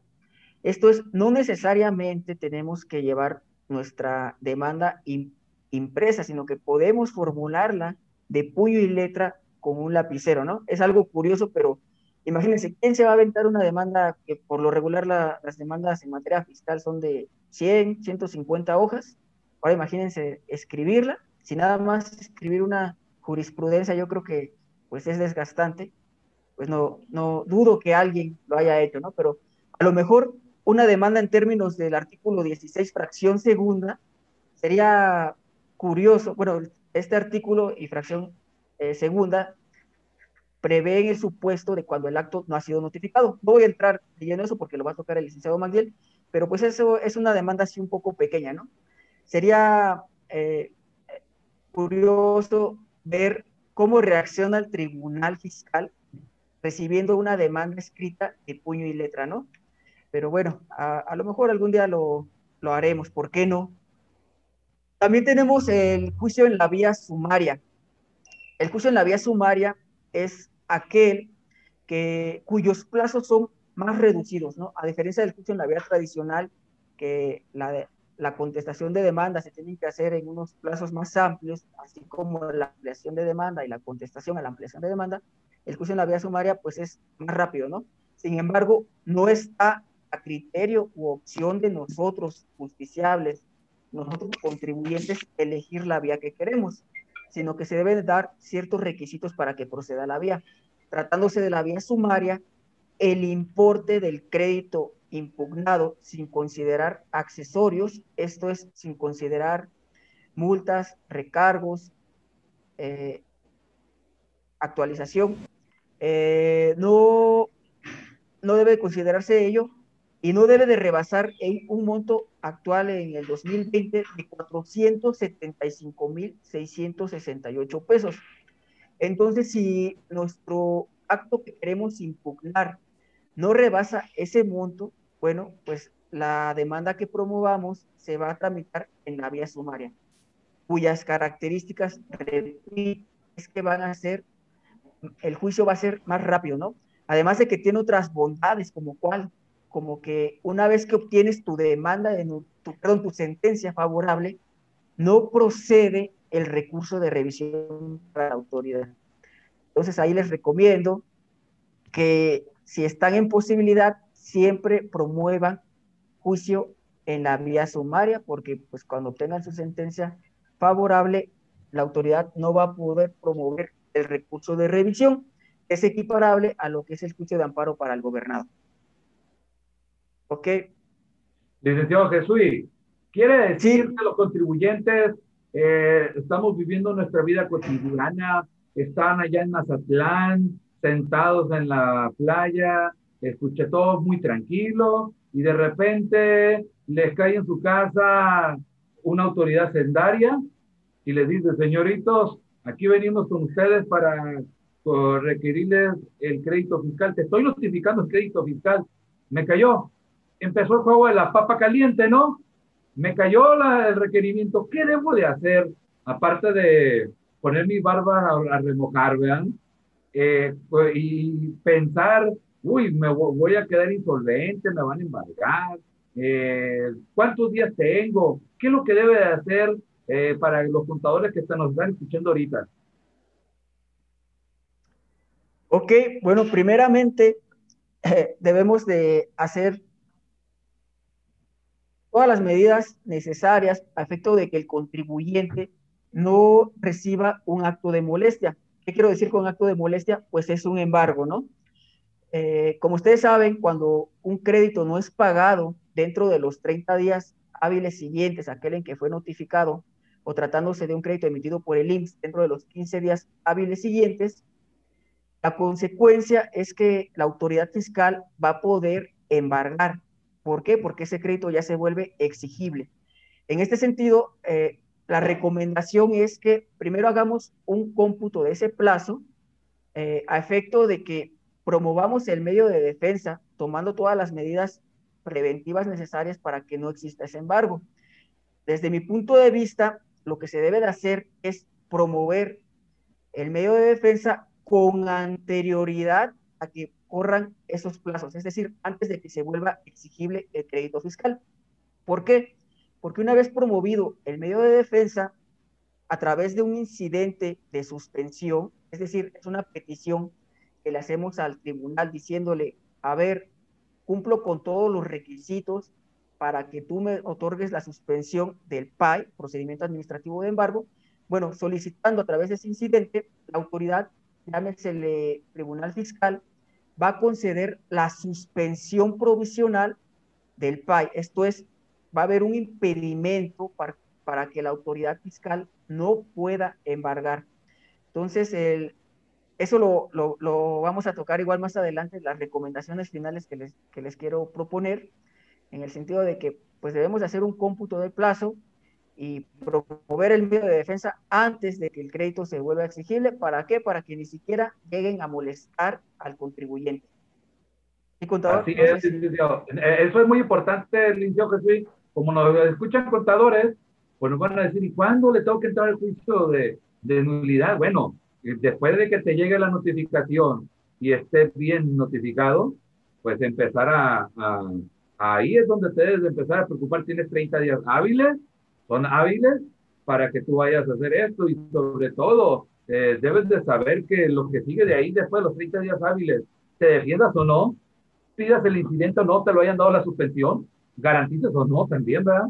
La autoridad ya está habilitada para embargarte lo que ya saben, las cuentas bancarias, los bienes que tengan en tu casa y qué creen, tu domicilio fiscal, van a ir a tocarte la puerta y todo lo que encuentren ahí, el dinero debajo del colchón, lo que puedan hacer, pues pueden ser materias también de embargo.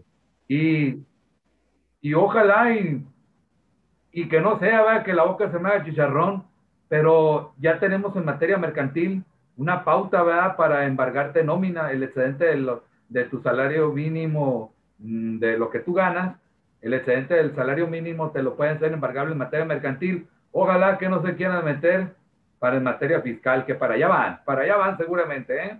Así que adelante, licenciado. Él está aquí exponiendo las cuatro modalidades del juicio de nulidad que tenemos, ¿no? Eh, y ahí está la, la vía sumaria, la vía tradicional, en línea. Y eso, aquí, señor, hay, que recalcar una cosa, ¿va? La, la vía tradicional y vía sumaria es la misma o no, la pregunta, porque o juicio en línea y vía tradicional es la misma, ¿no? Pero vía sumaria, este juicio por, eh, por todos lados es, es, es sumario, ¿no? De entrada, Jesús. Sí, contador, así es. Es este, la característica principal es que es más rápido. ¿sí? Eh, y puede ser promovido tanto de forma escrita como en línea. Es el, el, siguiente o la siguiente modalidad que vamos a ver. Claro que sí. Sí, eh, bueno, antes de avanzar, me regreso tantito antes de que se me olvide, contador. Claro eh, Decíamos que debemos de buscar siempre proteger al contribuyente, que no le cause ningún acto de molestia. De hecho, es un servicio adicional que nosotros le ofrecemos a nuestros clientes. Prácticamente le aseguramos que no va a recibir ningún acto de molestia porque nos comprometemos a interponer el medio de defensa con anterioridad a que pueda embargar la autoridad, ¿no? Pero ahí les va un tip para que no se presionen de que dicen, bueno, es que ya tratándose del IMSS tengo 15 días y ya estamos en el día 10 Nada más me quedan cinco días para hacer una demanda. Bueno, pueden promover su demanda en el día, si quieren ustedes, 10, 12, solicitando la suspensión del procedimiento administrativo de ejecución y posteriormente, bueno, que les concedan la suspensión y posteriormente le dan un alcance a esa demanda de nulidad. Es una estrategia que implementamos aquí en el despacho para no, no presionarnos en el sentido de que por las prisas hagamos una defensa eh, ineficiente, ¿no? Al final, al día 29 o el día, bueno, día 28, día 29, nunca nos gusta estar en el mero, en el mero límite, eh, damos un alcance a la demanda inicial y ahora sí van todos los agravios, ¿no? Pero lo que vimos con anterioridad fue la suspensión. Entonces esa es la, la seguridad y ahí les va un primer tip de cómo pueden obtener pues una, una buena defensa. ¿Sí? ¿Todo bien? Todo bien, licenciado. Ok. Eh, bueno, juicio en línea. El juicio en línea es una modalidad consistente en que vamos a promover a través de un sistema de justicia en línea. Esto es, vamos a ingresar en la página del tribunal y ahí, eh, a través de archivos PDF, vamos a enviar nuestra demanda y nuestras pruebas. ¿Qué es lo que tenemos que cuidar?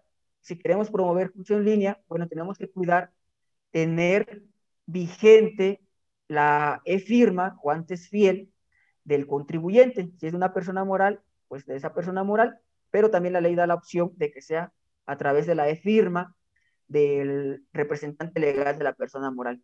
Pero bueno, recalco, tengan cuidado o prevean con anticipación que su e-firma esté vigente, ¿no? De lo contrario, pues nos confiamos y a la mera hora no podemos promover en línea. Y bueno, las ventajas o bondades que tiene este juicio en línea es de que la sala es pro contribuyente, sí está resolviendo a favor del contribuyente. Hay varios, varios agravios que están ya siendo conocidos a nivel nacional de que la sala los está dando como fundados y están cayendo revisiones a lo largo y ancho del país por agravios incluso de forma. Entonces, pues ahí tienen la opción de promover en línea. Otra ventaja que tienen promoviendo en línea es de que no tienen que trasladarse físicamente a las instalaciones de la sala del Tribunal Fiscal para presentar sus escritos. Entonces, de esta manera, pues ahorran tiempo y ahorran transporte, ¿no? En lo particular, eh, yo, bueno, acabamos de recibir una sentencia de un juicio que se promovió en contra de un procedimiento administrativo de materia aduanera, un PAMA es competencia de la sala de comercio exterior que se encuentra en México, ¿no? En este caso, por no haber promovido en línea una experiencia personal, por no haber promovido en línea, tuve que ir a la Ciudad de México a recoger mis traslados para poder ampliar la demanda, ¿no? Lo que me pude haber ahorrado tiempo, dinero y bueno, toda, todo ese esa logística. Y lo que va a batallar yendo, ¿verdad? Constantemente. Sí, sí, sí. Porque todo lo demás, todo lo que salga va a tener que estar atento a todo lo, lo que salga del juicio. Así es, contador. Entonces, este, les recomiendo que si el asunto que van a promover ustedes va a caer en una sala que se encuentra en la Ciudad de México por la, por la competencia en cuanto a la materia, pues mejor promuevan en línea, ¿no? Y se ahorran eso, ese traslado y esos tiempos. Claro que sí, muy interesante. Abusados contadores, abusados abogados, ya lo saben ahí. Hay que ahorrar, hay que ahorrar economía procesal ahí, ¿verdad? Sí, así es, contador. Ok, y el juicio Pero de resolución le cobran al contribuyente de todos modos. para las copias. Para las copias, sí, por ahí. Ok, el juicio de resolución exclusiva de fondo. Este juicio, eh, desde mi particular punto de vista, no es recomendable. ¿Por qué? Bueno, en primer lugar, únicamente procede contra créditos cuyo monto es superior a 6.342.240 pesos. Pero lo, lo más rescatable y por lo cual yo digo que no deben de promover jamás en este juicio es porque renuncian a hacer valer violaciones de forma o de procedimiento. Esto es, en este juicio únicamente van a poder alegar el fondo del asunto, si realmente están obligados o no a pagar el crédito o la contribución. Pero yo creo que el, un 50% de los casos, el contribuyente realmente tiene la obligación de pagar, ¿no? Y si promovemos en este juicio de resolución exclusiva de fondo, renunciamos a todas aquellas violaciones en el procedimiento o violaciones de forma que pueda tener el crédito y que nos puedan llevar a obtener una nulidad de dicto crédito. Inclusive esas violaciones de procedimiento de forma a veces llevan a una nulidad lisa y llana. Por lo que ante esa renuncia de ese derecho a hacer esas violaciones procesales, yo no lo recomiendo en nada. La ventaja que tiene sí es que con la sola interposición de la demanda vamos a obtener la suspensión del PAI. Sin embargo, existe, existen estrategias en el juicio, en la vía tradicional, vía sumaria y en línea, a través del cual se puede obtener la suspensión del PAI sin realmente garantizar el crédito, ¿no? Entonces, al final obtenemos el mismo resultado o la misma ventaja o bondad que tiene este juicio de resolución exclusiva de fondo y por lo tanto no lo recomiendo. No sé si alguien en lo particular ya haya experimentado en este juicio. Eh, no, alguien que haya comentado este juicio, es realmente nuevo. Eso empezó hace el 2018 a finales, si yo más no recuerdo, o, o el año 2019. Y, y, eso nos viene a decir algo, señores, muy feo en pocas palabras. Y aquí que los fiscalistas de ahora, parte de lo que yo les dije ahorita, ¿no? Que los fiscalistas de ahora ya son de fondo, no de forma.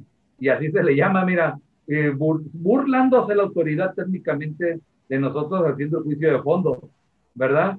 Porque, ¿Por qué? Porque ellos ya con el buzón tributario ya tienen cubierta la, la formalidad.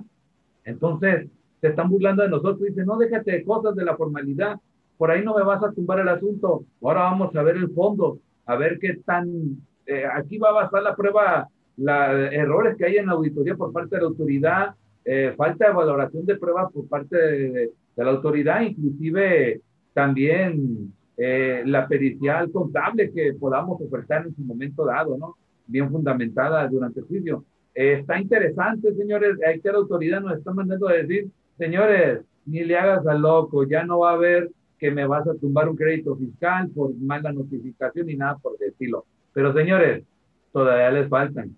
Así que, porque todavía se están haciendo auditorías, eh, ¿cómo se llama? Eh, de forma tradicional, todavía, le falta. Van empezando a penitas, ¿no? Yo creo que unos, unos, unos 10 años más vamos a estar puro juicio de fondo ya. Y seguramente para allá, para allá pinta lo que es el litigio fiscal. De hecho, hace poco tiempo se reformó la constitución y por ahí pues se prevé de que se prevalezca el fondo sobre la forma. Lamentable, pero pues así la cosa. Sí, contador. Además, bueno, eh, tengo una costumbre de visualizar diario el boletín jurisdiccional. ¿Por qué? Porque pues le estoy dando seguimiento a un juicio que me interesa conocer el resultado en esa sala de resolución exclusiva de fondo. Licenciado y fíjese que... ¿sí? sí, nada más ahí le digo, ¿y qué es el boletín jurisdiccional? Porque nosotros sabemos, pero también los abogados y los contadores no lo saben, muchos, ¿eh? Nosotros que estamos en materia fiscal, pues sí lo sabemos que es el boletín jurisdiccional, pero muchos contadores ni abogados no saben. Aquí aprovechemos que está aquí. Ah, ok. Bueno, el boletín jurisdiccional, pues es el, el medio oficial a través del cual se da por notificada una resolución en un juicio contencioso administrativo. Es algo parecido a esta modalidad de notificación a lo que es el buzón tributario. ¿Por qué es parecido? Bueno, porque cuando promovemos la demanda de nulidad, eh, señalamos un correo electrónico y al igual que el buzón tributario, nos llega un aviso al correo electrónico de que, vas, de que tenemos una notificación.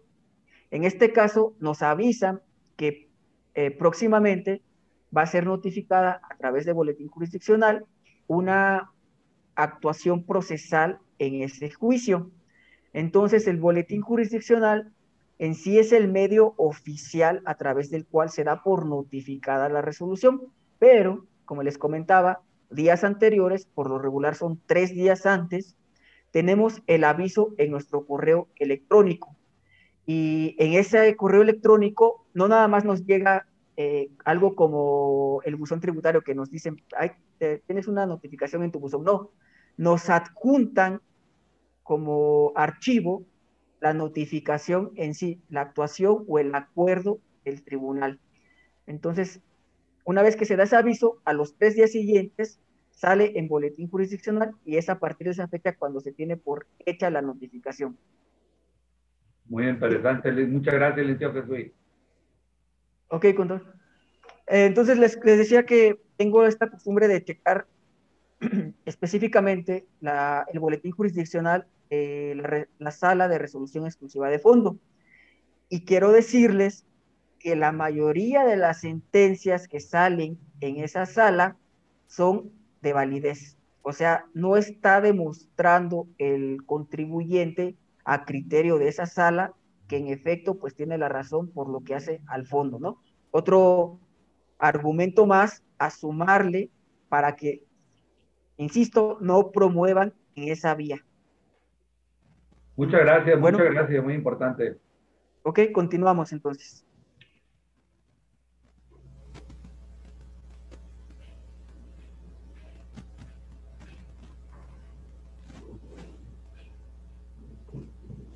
Perdón, ok.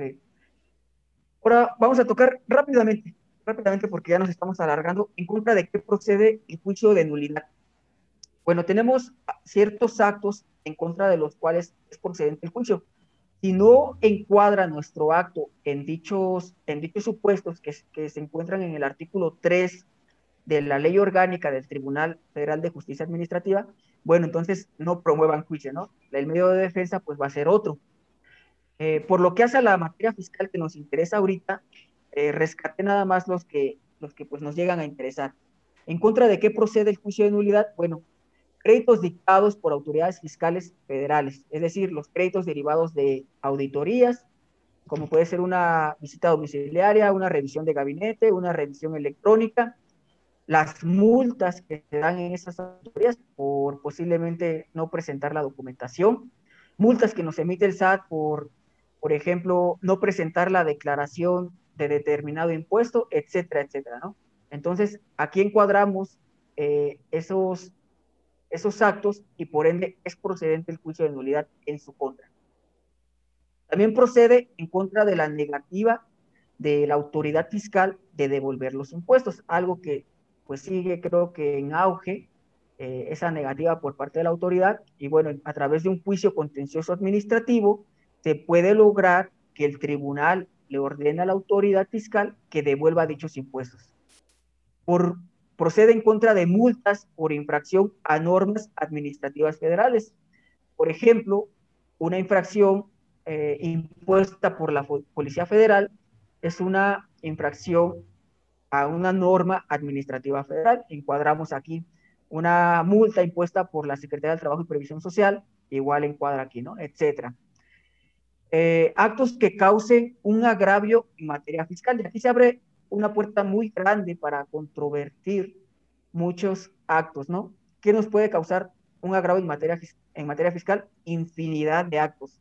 La característica que se debe observar es que esos actos sean definitivos, es decir, que realmente sea la última manifestación de la voluntad de la autoridad fiscal de resolver en sentido contrario a lo que busca el contribuyente, ¿no? Y que ese acto pues sea derivado de una relación que tiene eh, o que surge en la relación contribuyente con el fisco. Entonces, si encuadramos ahí, pues también podemos promover una demanda de nulidad en contra de dicho acto. En contra de actos administrativos, decretos y acuerdos de carácter general. Claro que tienen que, que, tienen que ir este, relacionados con la materia fiscal, ¿no? ¿no? No cualquier acto o cualquier acuerdo va a ser procedente el juicio contencioso administrativo. Por ejemplo, el acuerdo a través del cual el Instituto Mexicano del Seguro Social determina el costo de lo, el costo unitario de la mano de obra en una, en una construcción, ¿no? Por ejemplo, obra pública. En esos acuerdos que emite el propio Instituto Mexicano del Seguro Social, son aplicados en el crédito fiscal. Bueno, aquí nace nuestro derecho de promover el juicio contencioso en contra de dichos acuerdos. Y ahí les va un adelanto y un tip que, que deben de saber. El acuerdo de fijación de costos unitarios del IMSS es ilegal, ¿no? Y, y controvirtiendo este acuerdo, y a su vez sustento del crédito fiscal, pues se cae dicho acto. También procede en contra de fallos en licitaciones públicas y la interpretación y cumplimiento de contratos públicos de obra pública, de adquisiciones, de arrendamientos y servicios celebrados por las dependencias. En lo particular, pues ya, promovimos nosotros aquí en el despacho que represento a TC Abogados Tributarios un medio de defensa que encuadra en este supuesto. ¿Cuál fue? Bueno, a una constructora que ganó una licitación de obra pública, no le quisieron pagar una estimación de un monto muy considerable y además le rescindieron el contrato de obra. Entonces lo que hicimos pues, fue promover el medio de, primeramente el recurso de revisión, en este caso así se llama, y a la postre actualmente nos encontramos en el juicio contencioso administrativo en contra de la resolución que resolvió dicho, dicho recurso. Eh, también procede en contra de aquellas resoluciones que resuelven los recursos administrativos en contra de las resoluciones precisadas.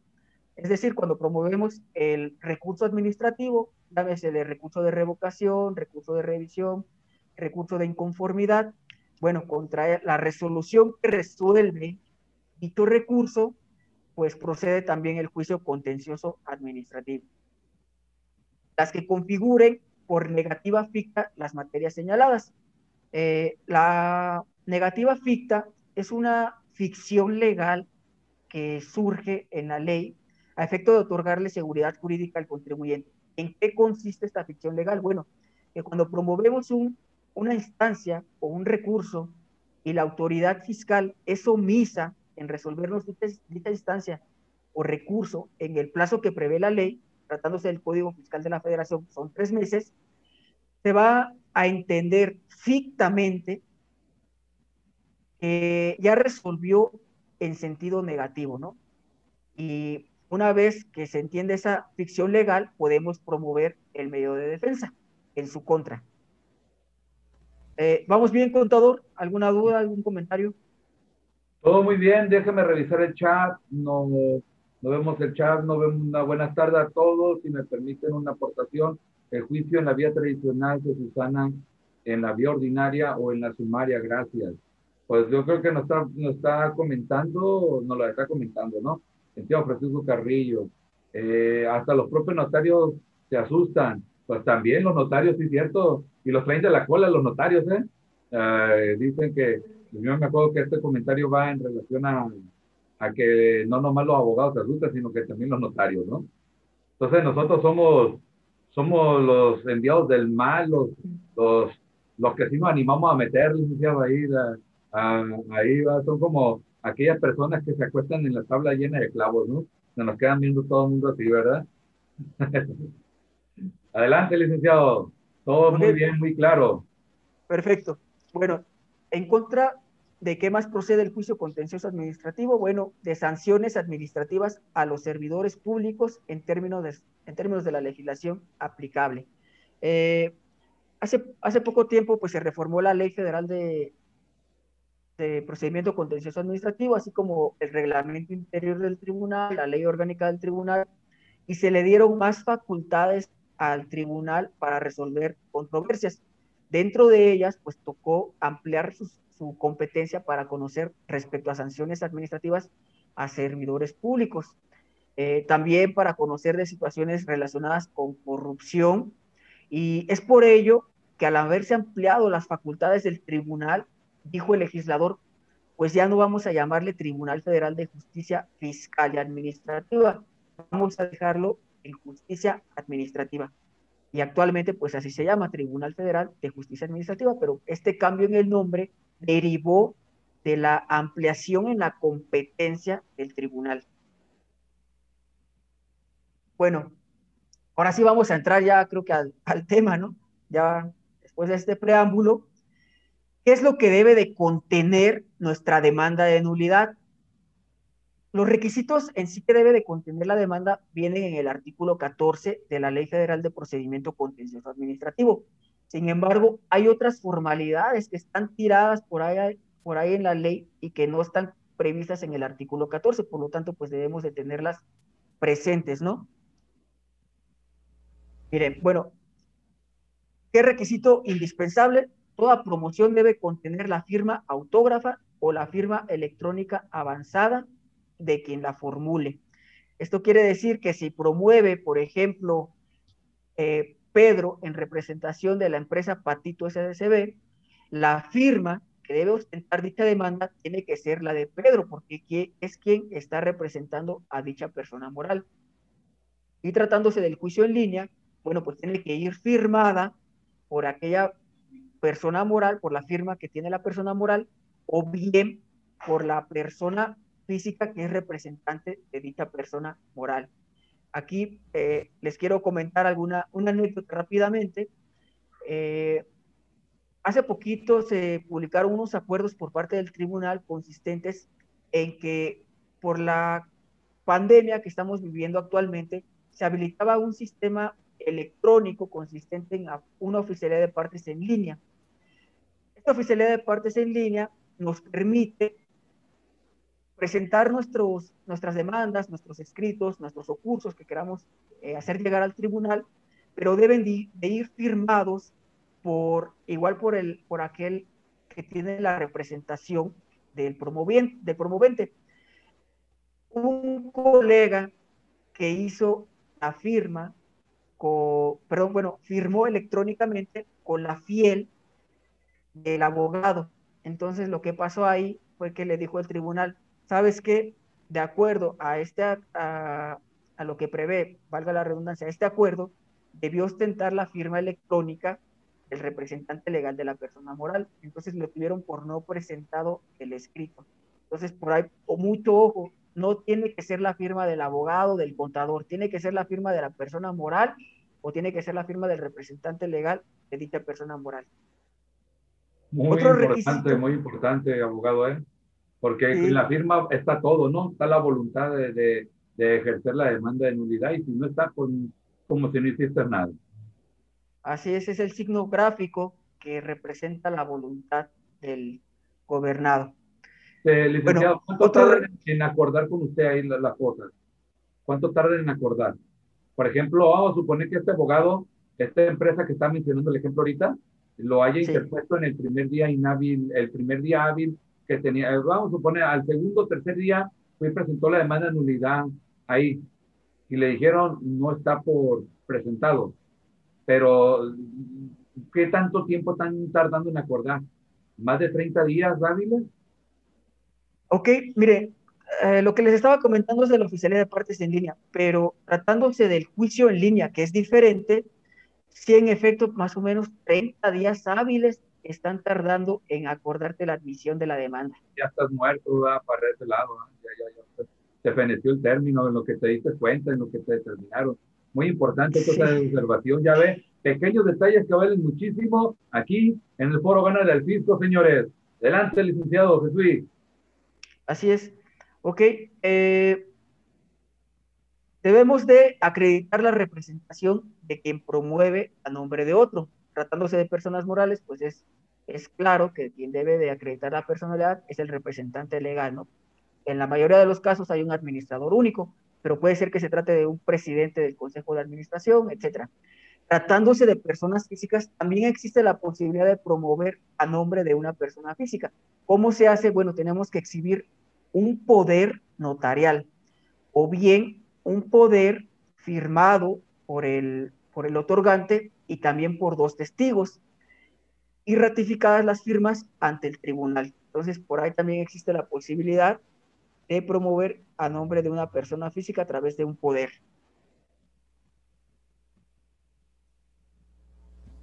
Bueno, hay un artículo en concreto que nos dice que debemos de dirigirnos con probidad y respeto hacia las partes y hacia el mismo tribunal.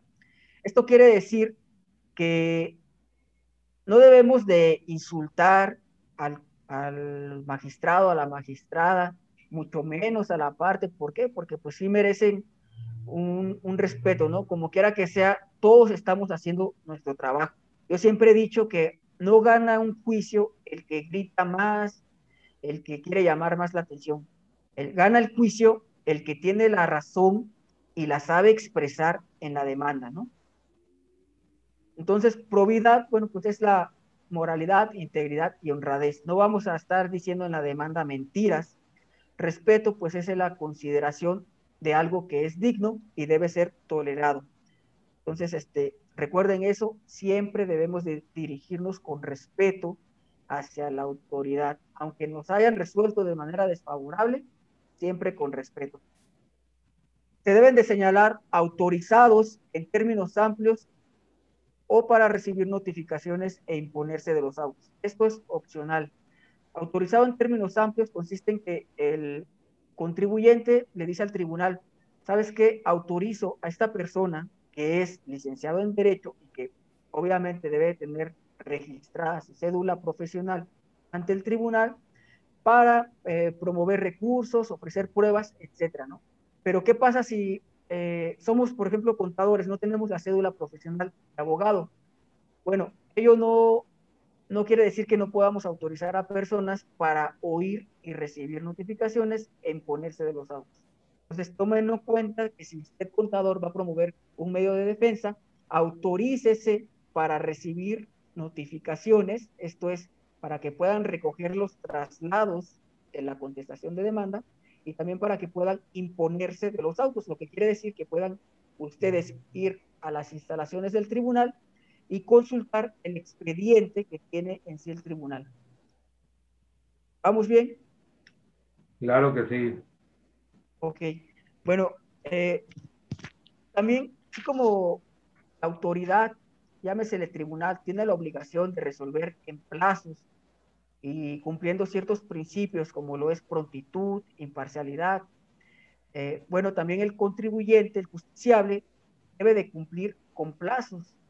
Y tratándose del juicio de nulidad, los plazos son de 30 días, aún sea en la vía ordinaria o en la vía sumaria. Tenemos 30 días. Estos 30 días comienzan a correr a partir de que haya surtido efectos la notificación de la resolución impugnada. Esto se hace de conformidad con la ley aplicable. Aquí cuidado, porque tratándose de actos fiscales, las resoluciones impugnadas surten efectos al día siguiente y el plazo empieza a correr al día siguiente. Pero tratándose de resoluciones administrativas, por ejemplo, multas de Profeco, multas de la Secretaría de Trabajo y Previsión Social, los perdón, surten efectos el mismo día. El plazo empieza a correr al día siguiente. Entonces, ojo aquí porque puede pasar de que se confíen y digan, no, pues el plazo va a surtir efectos, perdón, la notificación surte efectos al día siguiente, cuando no es así. Surte efectos el mismo día. Ojo ahí. Ahí es.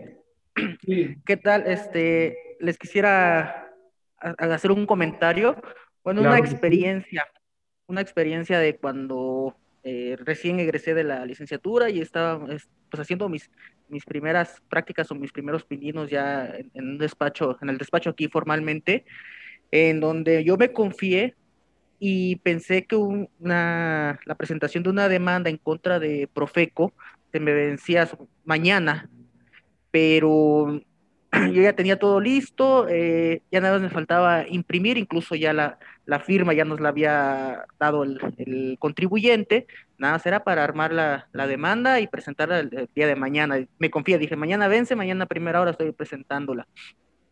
Creo que tenía otras, otras cosas, este, otros asuntos, eh, pero no sé cómo se me viene a la mente. Eh, yo, mientras estudiaba ya el servicio profesional, lo realicé en, en, la sala regional del sureste y en Oaxaca, del tribunal, del entonces Tribunal Federal de Justicia Fiscal y Administrativa. Y yo recordé que ahí cuando llegaban las, las demandas a nosotros para acordar, nos podían hacer el, el conteo de los términos, el conteo de, la, de los términos a partir de que se había hecho la notificación. Entonces, eh, pues me acordé yo eh, de una situación muy particular en donde mi, se puede decir, la persona quien estaba, con quien estaba yo me corrigió en el sentido de que los, los actos administrativos, no los actos fiscales, sino los actos administrativos que, que derivan de autoridades administrativas como son Secretaría de, de Trabajo y Previsión Social, pues esos actos surten sus efectos ese mismo día y empiezan a correr los términos al día siguiente. No es como en materia fiscal, en donde empiezan, surten sus efectos al día siguiente y empiezan, y al siguiente empiezan a correr los términos.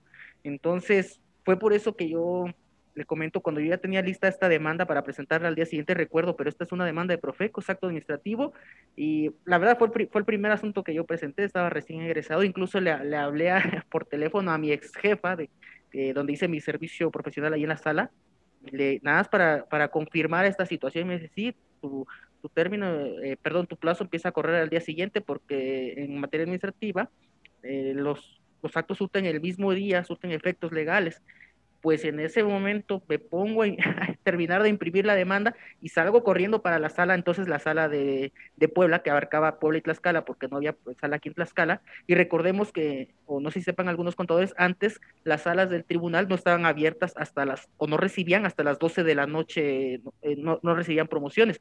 A las 3 de la tarde te, era la última promoción que te recibían y después hasta el día siguiente, entonces pues ahí salgo corriendo, entonces sí es lo que quería hacer ese, ese comentario o apuntar esta, lo que comentaba el licenciado Jesús para, para nuestros amigos contadores tengan muy presentes en eso. Si ustedes pre pretenden eh, o desean eh, presentar una demanda en contra de un acto de Profeco, de Secretaría de Trabajo y Previsión Social, tomen en cuenta que no va a aplicar el código fiscal para, para ver cuándo surten efectos esa la notificación entonces, eh, tengan muy presente en eso. Si son actos administrativos, surten efectos el mismo día es, las notificaciones. Ya si son actos derivados de autoridades fiscales, sí van a surtir efectos. Entonces, ahí para que, como pequeña recomendación, para que no se les vaya a ir a nuestros compañeros con, eh, contadores. Anotado y muchísimas gracias por esa observación. Aquí los términos hay que estar muy vigilantes, integrantes del foro, cómo corren los términos, muy importante. Y una recomendación, usted contribuyente, usted contador o usted abogado, no deje las cosas para el último porque le pasa de todo, ¿eh? De todo pasa. Y los abogados tenemos pasión el último día que andamos en término abogado. ¿Ah? Más bien. Algo, algo, nato, que, pero desde ahí aprendimos. Andamos corriendo inmediatamente el último día. Estamos trabajando así, una coca, lo que sea, y, y power todavía, el café, lo que sea, salir corriendo, anda, corre, y salen los por abogados corriendo, vengo en término, vengo en término corriendo. Y más usted que tenía hasta las 3 de la tarde dice que no había una... En ese entonces una, era hasta en la noche, entonces... porque todavía aquí pues se cierra a las 3, pero hay un buzón. Antes, más antes había una gente que, que pues se quedaba con la guardia, ¿no? después de las 7, iba y lo sacamos, ahí estaba tomando, borracho y todo lo que está ahí sellándote las cosas, ¿no? Porque acá sí, estamos sí. a la, a la pueblo todavía, ¿no? A la pueblo por este rumbo, ¿no? Pero, pero pasan. Adelante, Jesús. Continuamos. Continuamos. Tu micrófono, Jesús. Listo. Sí, la verdad es que a los abogados se nos da por hacer las cosas al último, pero no es recomendable, ¿eh? que quede claro que no es una recomendación que les hacemos, pero sí, de alguna manera, como que las ideas fluyen mejor cuando está uno presionado. la verdad. Eh, en lo particular, sí me he presionado demasiado porque, pues, por querer hacer bien las cosas, porque, pues, me gusta explayarme luego en los, en los agravios, conceptos de nulidad que hago valer. Tengo por ahí una, un asunto en el que el sello me lo, bueno, me recibieron mi demanda y me sellaron como 11.56 de la noche. Pero pues, o sea, llega uno ya con el corazón acelerado y después, yo creo que eso también repercute en la salud de uno, ¿no? Pero, insisto, no lo recomendamos. Bueno, eh, continuamos. Eh, el plazo también es de 30 días contados a partir de que haya iniciado la vigencia del decreto, acuerdo, acto o resolución administrativa de carácter general que pretendemos impugnar cuando sea autoaplicativo. Autoaplicativo quiere decir que con su sola entrada en vigor, una vez que se publica en el Diario Oficial de la Federación, y supongamos que dice en el transitorio, este mismo día que se publica, entra en vigor, bueno, si desde su entrada en vigor nos causa una afectación, nos impone alguna obligación, no sé, una, ustedes contadores sabrán, por ejemplo, en las resoluciones fiscales que de repente sale algo que algo nuevo que les impone obligaciones nuevas desde que entra en vigor, bueno, a partir de que fue publicada en el Diario Oficial de la Federación y entró en vigor, tienen 30 días para controvertirla. Y de cinco años, cuando las autoridades demanden la modificación o nulidad de una resolución favorable a un particular es lo contrario. Cuando la autoridad nos demanda a nosotros particulares porque considera, considera que un acto que emitió en determinado momento, pues está mal, ¿no? Y, ese acto nos favorece y ahora pretende que quede sin efectos. Bueno, eh, la autoridad pues va a tener cinco años, ¿no? Eh, ahí es algo desproporcional. ¿Cómo es que el contribuyente tiene 30 días y la autoridad tiene hasta cinco años? Pero bueno, así está escrito en la ley. Ok, continuamos. Sí, pues ahora haciendo, eh, ¿cómo le diré? Haciendo el opio a lo que es. Bueno, bueno. Sí. Sí, sí me oyen, ¿verdad? Sí, pues de proporcionalmente, licenciado Jesús, pues eh, ellos, ellos, ¿cómo le diré? Buscan lo que es el derecho penal del enemigo, ¿no? Un tema que hay que también tenerlo en cuenta, que que en esta situación nosotros somos los enemigos del Estado, entonces eh, hacen muchas cosas como para siempre caernos, hacernos caer en el error, porque está fácil que fuera pagar impuestos si fueran tan claros, ¿no? Pero pues afortunadamente eso de la mientras más se complican las cosas, pues tenemos también más trabajo nosotros y también los contadores, ¿verdad? Los dos, nosotros yo le digo como abogados y también como contadores. Mm, como dice ahí el dueño de la funeraria, licenciado Jesús, licenciado Mazdiel, como dice el dueño de la funeraria, no le deseo el mal a nadie, pero quiero que mi negocio prospere, ¿no? Así que, pues también somos un mal necesario nosotros, ¿verdad? Eh, ante la autoridad, y no nos quiere la autoridad, nos, nos, nos, nos, pone ajo en la puerta de la entrada de, del SAT para buscar mil, y mil formas de no tenernos ahí presentes, nos hagan canciones, que es más facilito que hacer un cafecito, no, no lo ocupas el contador, no lo ocupa el abogado. De hecho, ha habido ya una queja a nivel federal de un colegio de abogados que se quejan de que las autoridades fiscales agarran y meten al cuartito feo a los contribuyentes, ¿no? Aquí en lo solito, eh, sin estar asesorados, vulnerándole un derecho que tienen los contribuyentes, en todo caso, de estar asesorados con su abogado de confianza o su contador, sea el caso, y pues lo meten al cuartito feo y pues ahí sale, ahí sale amiedado, ¿no? Peor, peor que si lo hubieran llevado a un panteón de noche y lo hubieran dejado ahí, ¿verdad? Claro, claro, porque pues ahí les, eh, pues nosotros lo hemos vivido, ¿no? Los amedrentan y los amenazan eh, fiscalmente hablando y les, eh, les empiezan a, leer lo que establece el código fiscal, el código penal, hablando de penas corporales y de prisión. Entonces los contribuyentes salen pues ya asustados y, y de verdad hasta, a veces hasta como que dudan de, nosotros este, los asesores, ¿no? ¿por qué hiciste? ¿Qué estás haciendo? por lo que tú me estás diciendo no es verdad, ¿verdad? Juegan con todo eso, ¿no? Desafortunadamente. No se dejen engañar, contadores, no se dejen engañar. Eh, ustedes están con su abogado de confianza y pues la verdad, pues créanle a su abogado de confianza, ¿no?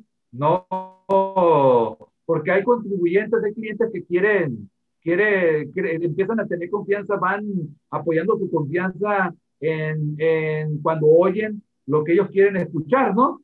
Pero realmente no es así. Hay veces que, por lo menos yo, yo estoy seguro que ustedes también, Jesús y Mariel, ustedes, nosotros somos abogados que le decimos las cosas como son.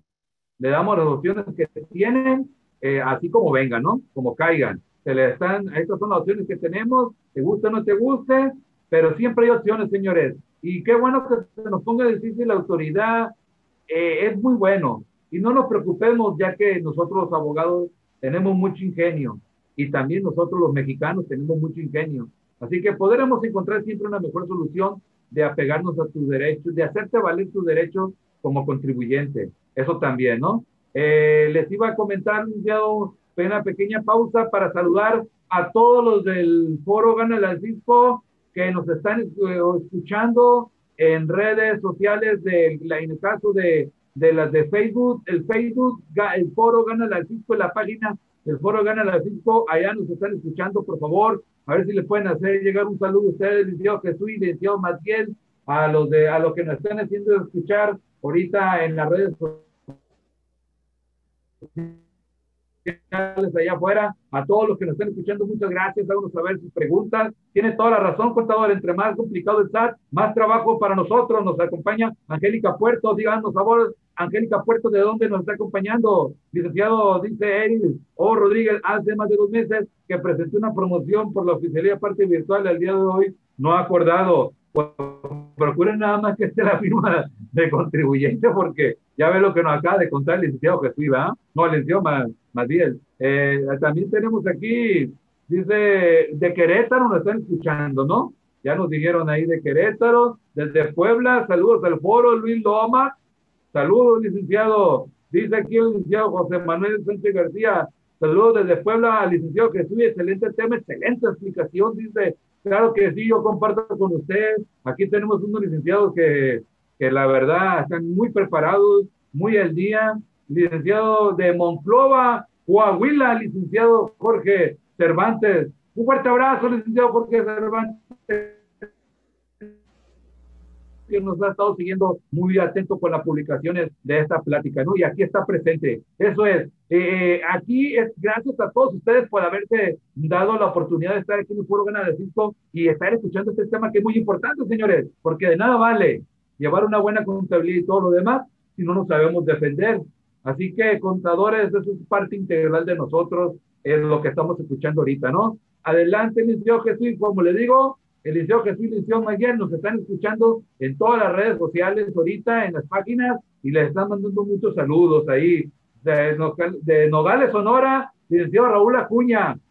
Mucho gusto, muchas gracias por estar de Sonora. Ya ve, el foro gana el Cisco de todo México. Y otra, vámonos a Tlaxcala con los licenciados Miguel y Jesús. Adelante, licenciado. Muy bien, contador. Bueno, ahora sí vamos a entrar ya de lleno a los requisitos que prevé el artículo 14 de la Ley Federal de Procedimiento Contencioso Administrativo. Requisitos que debe de cumplir toda demanda de nulidad. Y si no se cumplen, pues tiene consecuencias que ahorita las vamos a ver. Entonces dice la fracción primera del artículo 14 que, en primer lugar, pues tiene que estar el nombre del demandante, su domicilio fiscal, así como domicilio para oír y recibir notificaciones dentro de la jurisdicción de la sala regional competente y su dirección de correo electrónico. Vamos, esto es, sencillo, ¿no? Es solamente es de trámite. Aquí el domicilio fiscal, pues posiblemente se pregunte qué pasa cuando el contribuyente, bueno, el justiciable, perdón, no tenga domicilio fiscal porque no está inscrito en el RFC. Bueno, ahí se debe de atender a su domicilio particular. Si usted vive en la Ciudad de México, bueno, tendrá que irse a una sala metropolitana a promover el juicio de nulidad. Se atiende, reitero, al domicilio particular cuando no hay domicilio fiscal.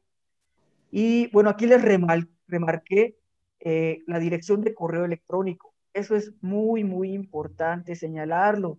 ¿Por qué? Porque a través de, de un correo electrónico nosotros nos vamos a enterar de que va a salir una notificación en el boletín jurisdiccional.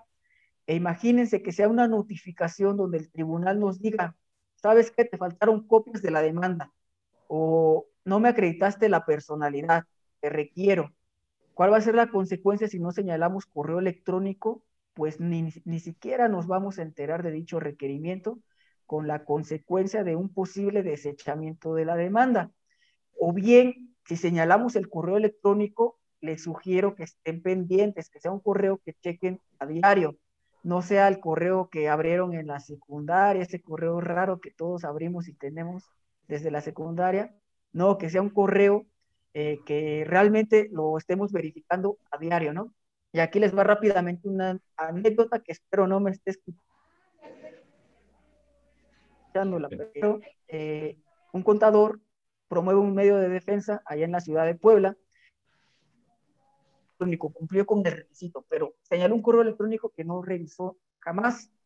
El tribunal les requirió que acreditaran la personalidad, pues no se enteraron nunca y finalmente pues viene un desechamiento de la demanda.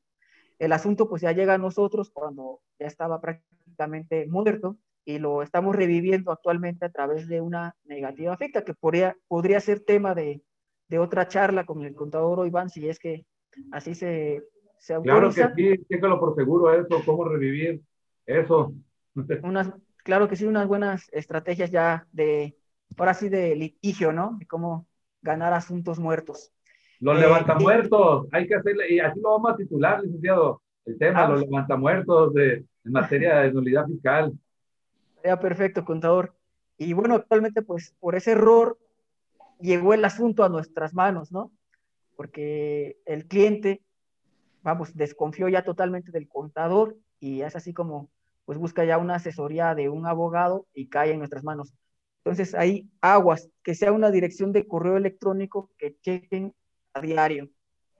Fracción segunda del artículo 14, debemos de señalar la resolución que se impugna. Esto es, si estamos impugnando un crédito fiscal, bueno, como ustedes saben, en la primera hoja del crédito, en la parte de arriba viene eh, el número de folio del crédito y la fecha. Tenemos que señalar con precisión, pues ese número de folio, la fecha y por quién fue emitido, si es que conocemos el acto, ¿no? Si no lo conocemos, pues ya se es otra jugada que ahorita les va a explicar rápidamente el licenciado Magdiel. Eso es muy importante. Ahí este, señalen con precisión el acto que impugnan. Recuerden, eh, número de folio, fecha y eh, la autoridad que la emitió. En el caso de que se controvierta un decreto, imagínense una resolución miscelánea fiscal, pues también tienen que precisar en la demanda la fecha de su publicación en el diario oficial de la federación. La autoridad otro requisito, tenemos que señalar la autoridad o autoridades demandadas. Esto es, si la resolución fue emitida por la subdelegación del Instituto Mexicano de Seguro Social en Tlaxcala, así lo debemos de precisar en la demanda. Ojo aquí, no dice la ley en ninguna parte que tenemos que señalar el domicilio de la autoridad demandada, pero pues yo les recomiendo que lo hagan. Actualmente es fácil buscar en internet cuál es el domicilio actual de la autoridad y sin problema la podemos señalar, ¿no? para evitar un requerimiento por parte del tribunal y dilatar más el procedimiento.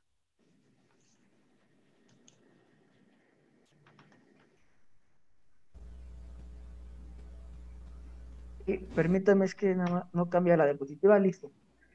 Tenemos que señalar los hechos que den motivo, los hechos que den motivo a la demanda. Es decir, le vamos a narrar al tribunal todo lo que ha pasado y que ha dado origen al nacimiento o nacimiento a la resolución que impugnamos.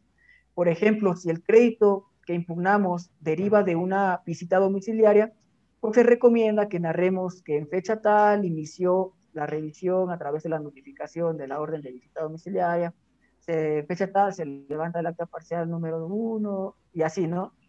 En lo sucesivo, para efecto de que el tribunal, los magistrados, puedan conocer desde que leen nuestra demanda cómo ocurrieron los hechos y no tengan que revisar toda la documentación que se exhibe y así desprenderlos.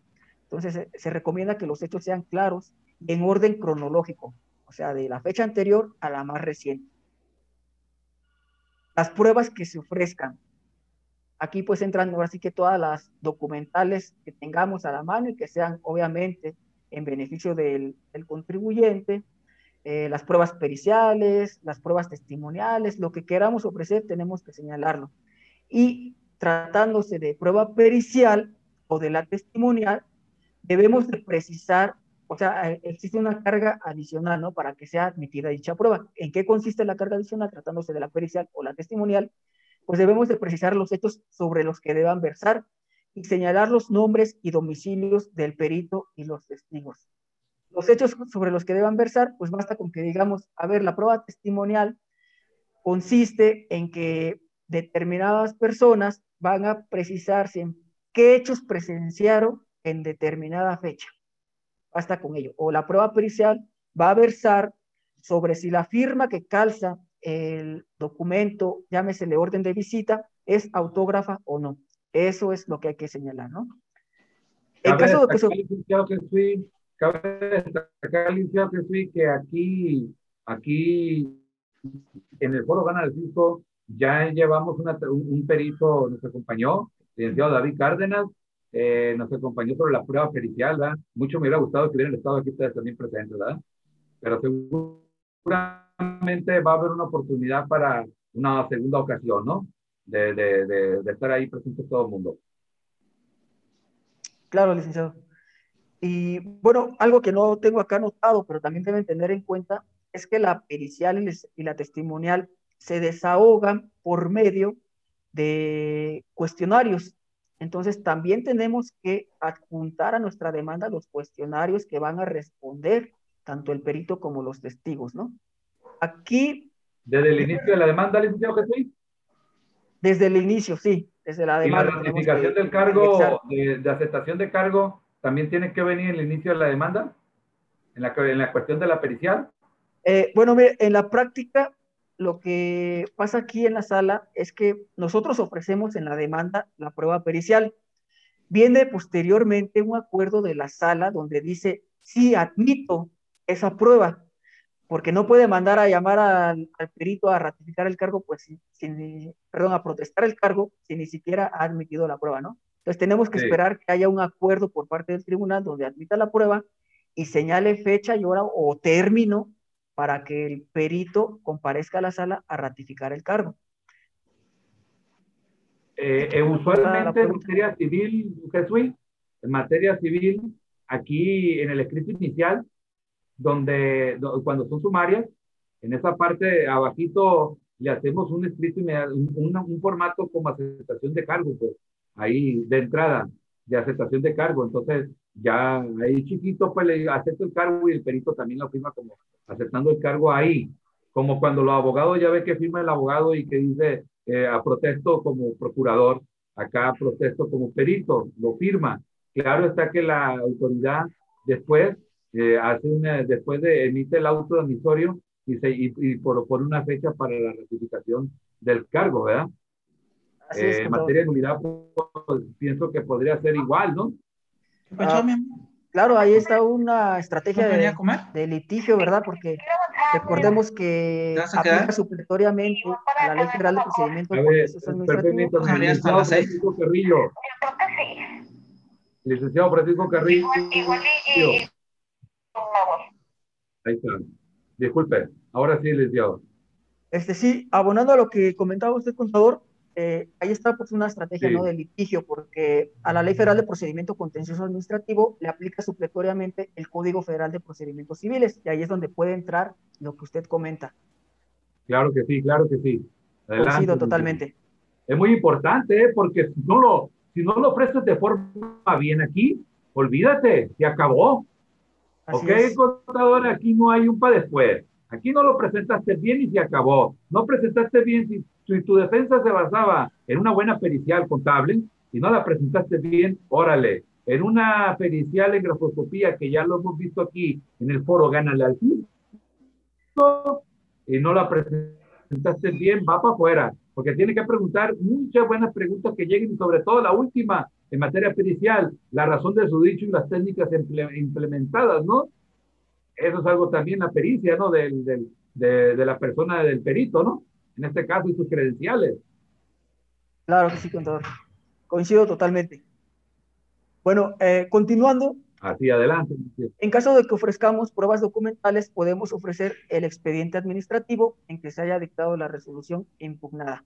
Esto es una, una maravilla porque la consecuencia si, si nosotros ofrecemos el expediente administrativo y decimos en la demanda qué es lo que pretendemos demostrar con dicho expediente y señalamos que dicho expediente debe de contener determinadas actuaciones o documentales y la autoridad demandada es omisa en exhibir el expediente administrativo o lo hace de manera incompleta, la consecuencia es que se va a presumir eh, cierto lo que nosotros pretendemos comprobar con dicho expediente administrativo.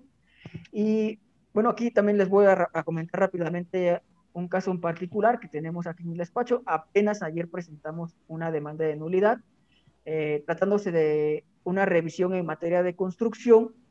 Resulta que el IMSS dice en el oficio de solicitud de información y documentación, ¿sabes qué? Como no presentaste ningún aviso, eh, se actualiza la hipótesis para que te aplique el artículo 18 del reglamento de la construcción, pero resulta ser que sí se habían presentado los avisos, ¿no?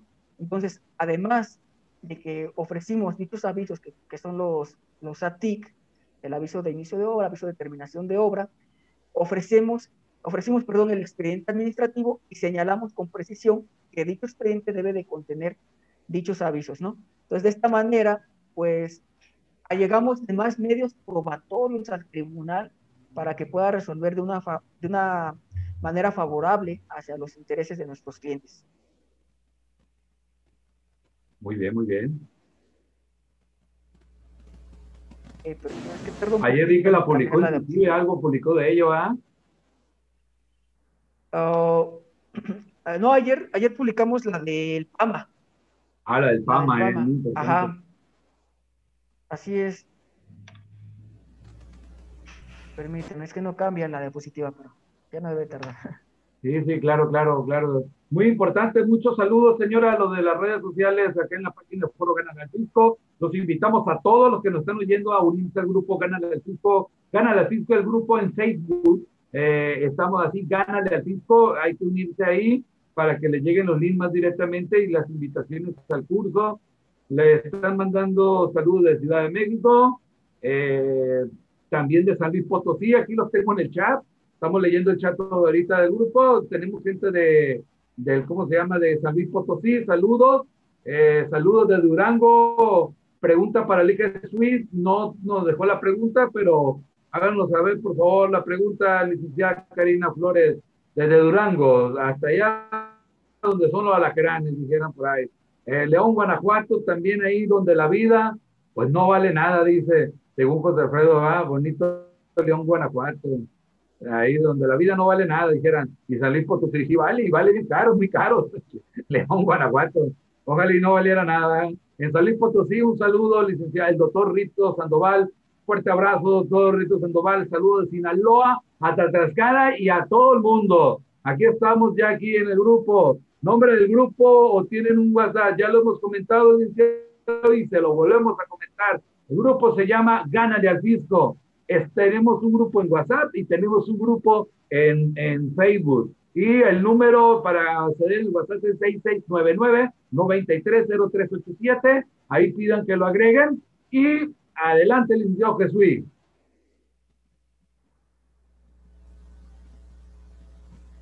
Eh, su micrófono. Jesús.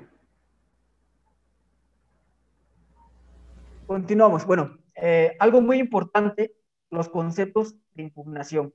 ¿En qué consisten los conceptos de impugnación? Bueno, pues son los razonamientos lógicos jurídicos que le hacemos ver al juzgador, a través del cual pues les le explicamos el por qué la actuación de la autoridad fiscal no se apega a derecho. Eh, aquí se recomienda estos conceptos de impugnación se hagan con base en lo que es un silogismo jurídico. ¿En qué consiste esto? Bueno, pues es algo sencillo. Premisa mayor, premisa menor, conclusión. Es la manera más fácil y que les recomiendo que hagan los conceptos de impugnación. Con, premisa mayor es lo que dice la ley. Premisa menor, lo que hizo la autoridad, cómo actúa la autoridad. Conclusión, por qué la actuación de la autoridad no se apega a la ley. Eh, les recomiendo que hagan sus conceptos de impugnación a través de un silogismo jurídico. ¿Por qué? Porque el juzgador, los magistrados, están acostumbrados a resolver con base en conceptos de impugnación formados a través de un silogismo jurídico. Cierto es que no es necesario un, silogismo jurídico, no es obligatorio. Lo dice la jurisprudencia de la Corte. Basta con eh, manifestar la causa de pedir, ¿no? Que se entienda lo que estamos pidiendo, lo que estamos explicando. Pero yo les recomiendo que lo hagan así, a través de silogismo jurídico, porque así es como nuestros, nuestros juzgadores están acostumbrados a leer una demanda, ¿no? Entonces les facilitamos el trabajo y creo que los ayudamos a entender mejor y uh, una consecuencia sería que nos, que nos declaren fundados los conceptos de impugnación porque los entienden de una mejor manera. Eh, licenciado, ¿me permite? Claro que sí, licenciado. Aquí, eh, abonando al comentario de, bueno, aquí la, al tema del licenciado Jesús en cuanto a los conceptos de impugnación, yo le haría una recomendación a nuestros amigos contadores. Si van a, realizar su, a redactar una demanda, nosotros aquí en el despacho, no me dejará mentir el licenciado Jesús, en todas, todas, todas nuestras demandas, nosotros tenemos dos conceptos de impugnación de cajón que van de inicio, que van como primero y segundo concepto de impugnación en todas nuestras demandas. Eh, son son conceptos, se podría decir hasta cierto punto genéricos.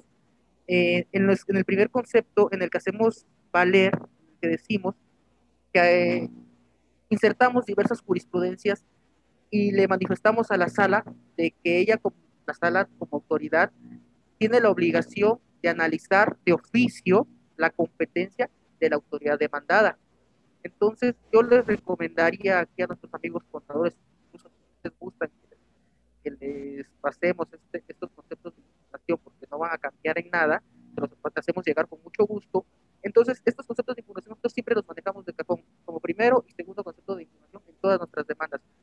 Tal vez de mil juicios en uno, en uno sí nos, pegó, pero pegó, en el que la, en el que la sala dice, bueno, en, en tu primer concepto de impugnación tú me pides, me solicitas a través de un concepto que yo analice de oficio eh, la competencia del tribunal, pues y estoy obligado, perdón, la competencia de la autoridad demandada, y yo como sala eh, estoy obligada a estudiarla de oficio, porque existen estas jurisprudencias que tú mismo insertaste tu demanda, entonces lo voy a hacer de oficio, analizo esta, la competencia de la autoridad demandada y considero que por estas razones no tenía competencia o no la fundamentó debidamente y declara la nulidad.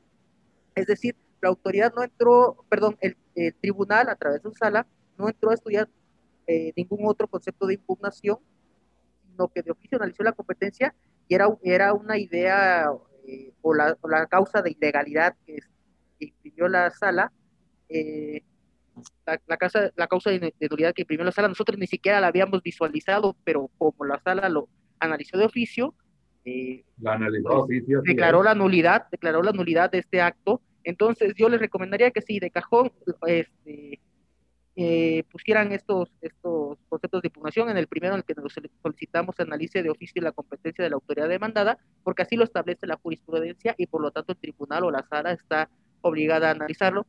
Y en otro, en otro concepto de impugnación, también si ustedes desean, se los hacemos llegar, eh, hacemos manifestaciones respecto a que es, es la autoridad la sala del tribunal está obligada por la Constitución a velar por los derechos humanos de los contribuyentes.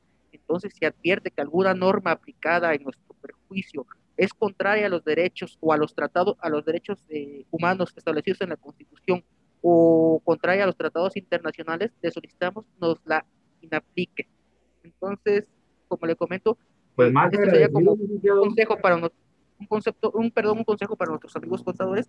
Este, ahí pueden eh, poner en sus conceptos de información esta la solicitud de análisis de oficio de la competencia de la autoridad demandada, y les pega, ¿no? Claro que sí, no es muy importante lo que está comentando. Háganos, por favor, háganos el favor de hacernos llegar en el grupo Gana del 5. Creo que ya están ustedes ahí en el grupo Gana del 5. Como les dije, esta es su casa, el grupo de ustedes, el foro de ustedes. Eh, eh, tenemos el foro Gana del 5, pero acuérdense que esto viene, el foro eh, viene derivado del grupo Gana del 5. Entonces ahí los voy a agregar a ustedes, creo que ya tengo a Jesús, no sé si tengo, lo tengo todavía más bien y pues ahí nos lo comparta, por favor. Ahí vamos a estar ahí al pendiente todo el mundo. Claro que sí, con mucho gusto. Muchas gracias. Para mí, adelante, yo soy el primer interesado.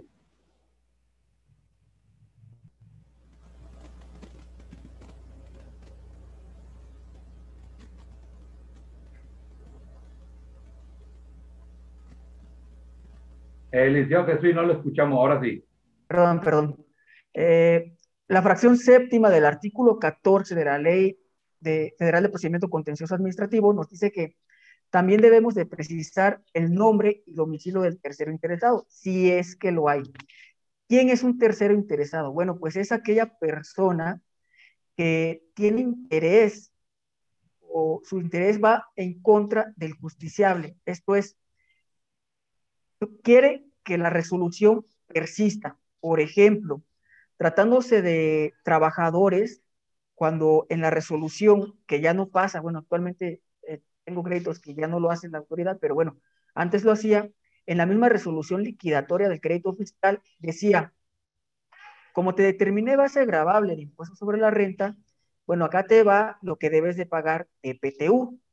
Entonces, ahí nacía el interés del trabajador en que subsistiera dicha resolución. ¿Por qué? Porque le daba un derecho a recibir el pago de la PTU. Entonces, eh, ahí está un ejemplo de lo, de lo que puede ser un tercero interesado. Muy bien, muy bien. Bueno, eh, les comento que actualmente ya no pasa, ¿no? Pero no sé si en otros estados siga ocurriendo, pero el SAT ya no lo hace, al menos aquí en Tlaxcala. Esto, esto da como pauta que en la demanda ya no tengamos que señalar tercero interesado. Continuando, la fracción octava dice que debemos de señalar lo que se pida, señalando en, caso de solicitar una sentencia de condena las cantidades o actos cuyo cumplimiento se demanda. Esto es, debemos de precisar qué es lo que queremos, nuestra pretensión. Queremos que se declare la nulidad del acto, obviamente, pues todos queremos eso.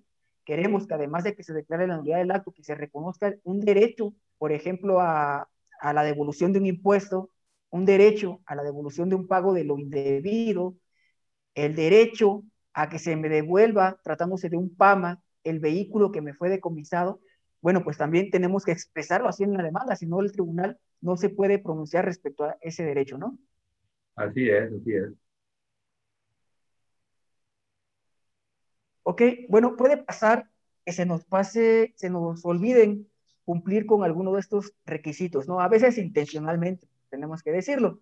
¿Por qué no tenemos a la mano las pruebas que estamos ofreciendo? Bueno, pues las ofrecemos, el tribunal nos tiene que requerir y ya tenemos más tiempo para prepararlas, ¿no? Cuando se omite el nombre del demandante. Sí, bueno. Hay un tip para ganar tiempo. hay, hay, hay, muchos tips para ganar tiempo.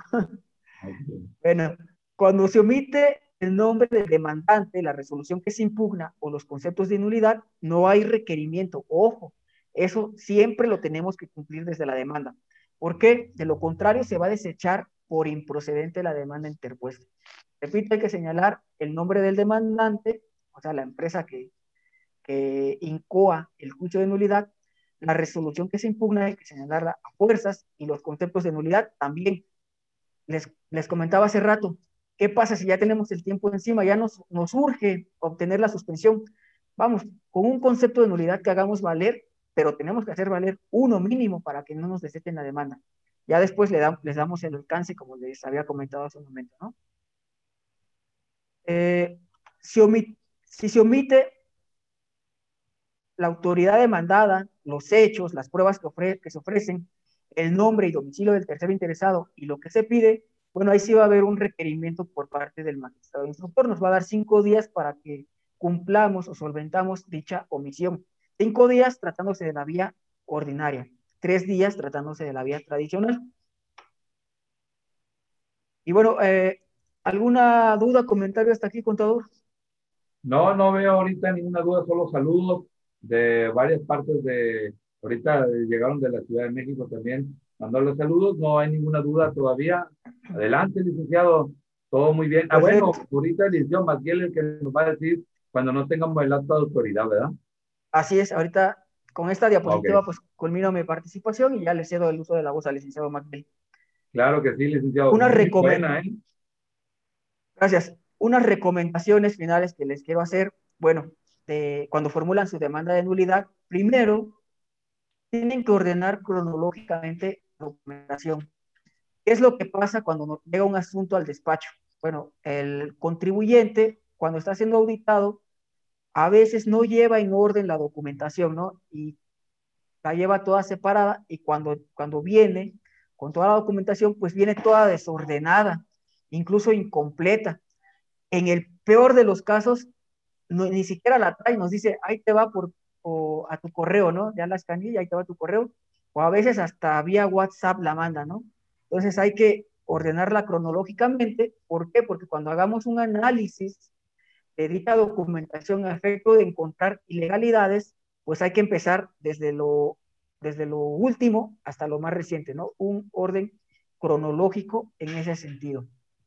Entonces ahí está la recomendación. Primero, antes de trabajar, ordenen cronológicamente la documentación que tengan.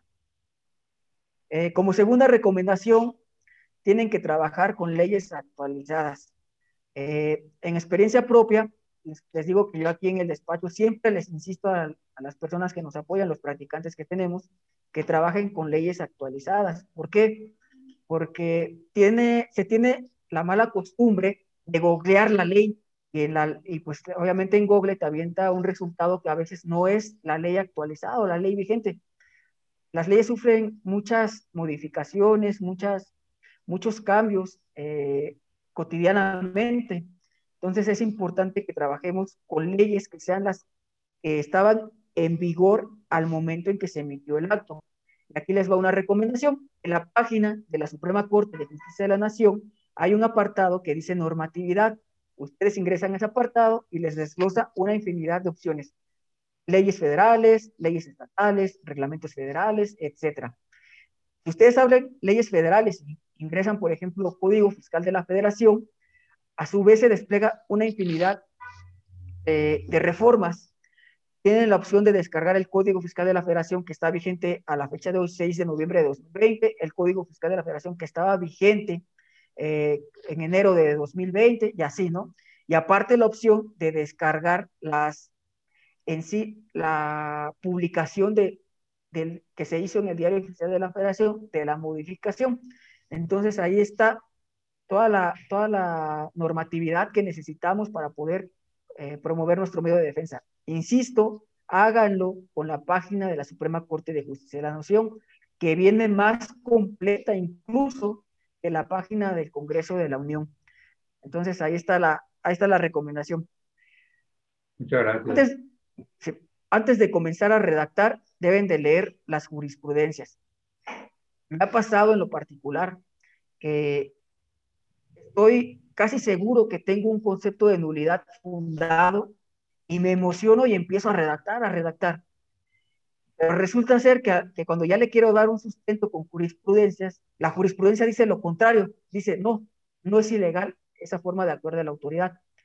¿Y qué pasó? Bueno, pues ya perdimos a lo mejor medio día o un día completo redactando un concepto de nulidad que después descubrimos que no es fundado, ¿no? Entonces, antes de, que comiencen ustedes a redactar sus conceptos de impugnación, lean las jurisprudencias que puedan eh, dilucidar dicho concepto.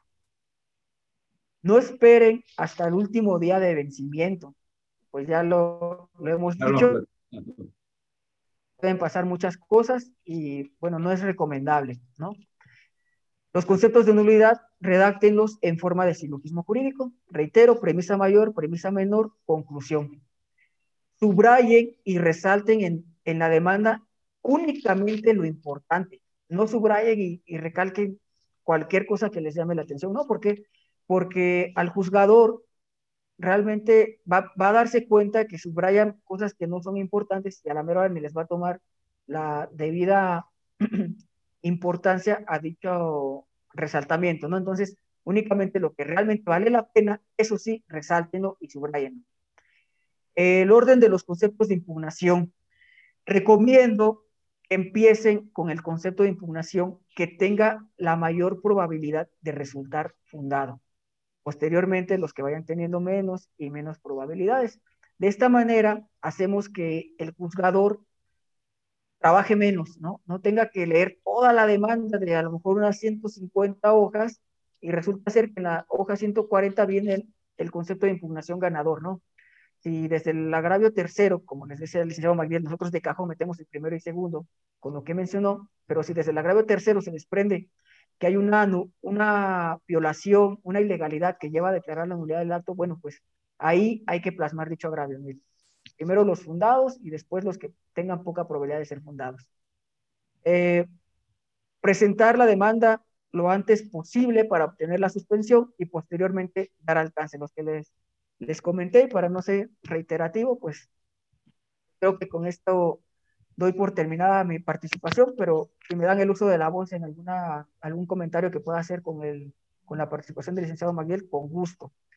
No sé si tengamos alguna duda, contador, comentario. Yo veo que no hay ninguna duda, a lo contrario, todo ha sido, ha sido muy, muy detallado, explicado, explicado. Eh, sobre todo, te felicito por, por todo lo empapado que estás en, esta, en, este, en esta materia y también tu hermano. Y, y, sobre todo me gustó esta parte que haces estas recomendaciones al final. algo nunca lo había visto yo, eh, que de, de, tantas pláticas que he tenido, de muchísimas pláticas, de muchísima gente, nunca había visto que estas recomendaciones finales que están interesantísimas, si me permite, hasta le voy a tomar fotografías para, para, para pasarlo al grupo, no sé, son cosas que no nos, hay que resaltar, como usted diga, no hay que resaltar todo lo que no es importante, pero esto es importantísimo y hay que resaltarlo estos puntos porque, pues sí, es básico, como usted dice, y para que aún así, y aún así poniéndole las cosas fáciles a los jugadores, pues ya ve, nos va como nos va, con Timás y le entregas un, un cochinero ahí, va, pues ya, ni en, de entrada te va a decir por economía procesal, a todo te digo que no y se acabó. Así es, contador. Pues bueno, ahí está. ¿Cómo andamos? ¿Listo? ya aquí listo, licenciado, ya va para, para comenzar. Pues, para continuar más que nada. Adelante, licenciado Miguel. A ver, voy a, voy a intentar partir mi, diapositiva. Ahí está, ¿verdad? A ver, se va metiendo. ¿Las, ¿las pueden visualizar? Sí, eh, eh, ya la veo yo. Es que me ahí sacar.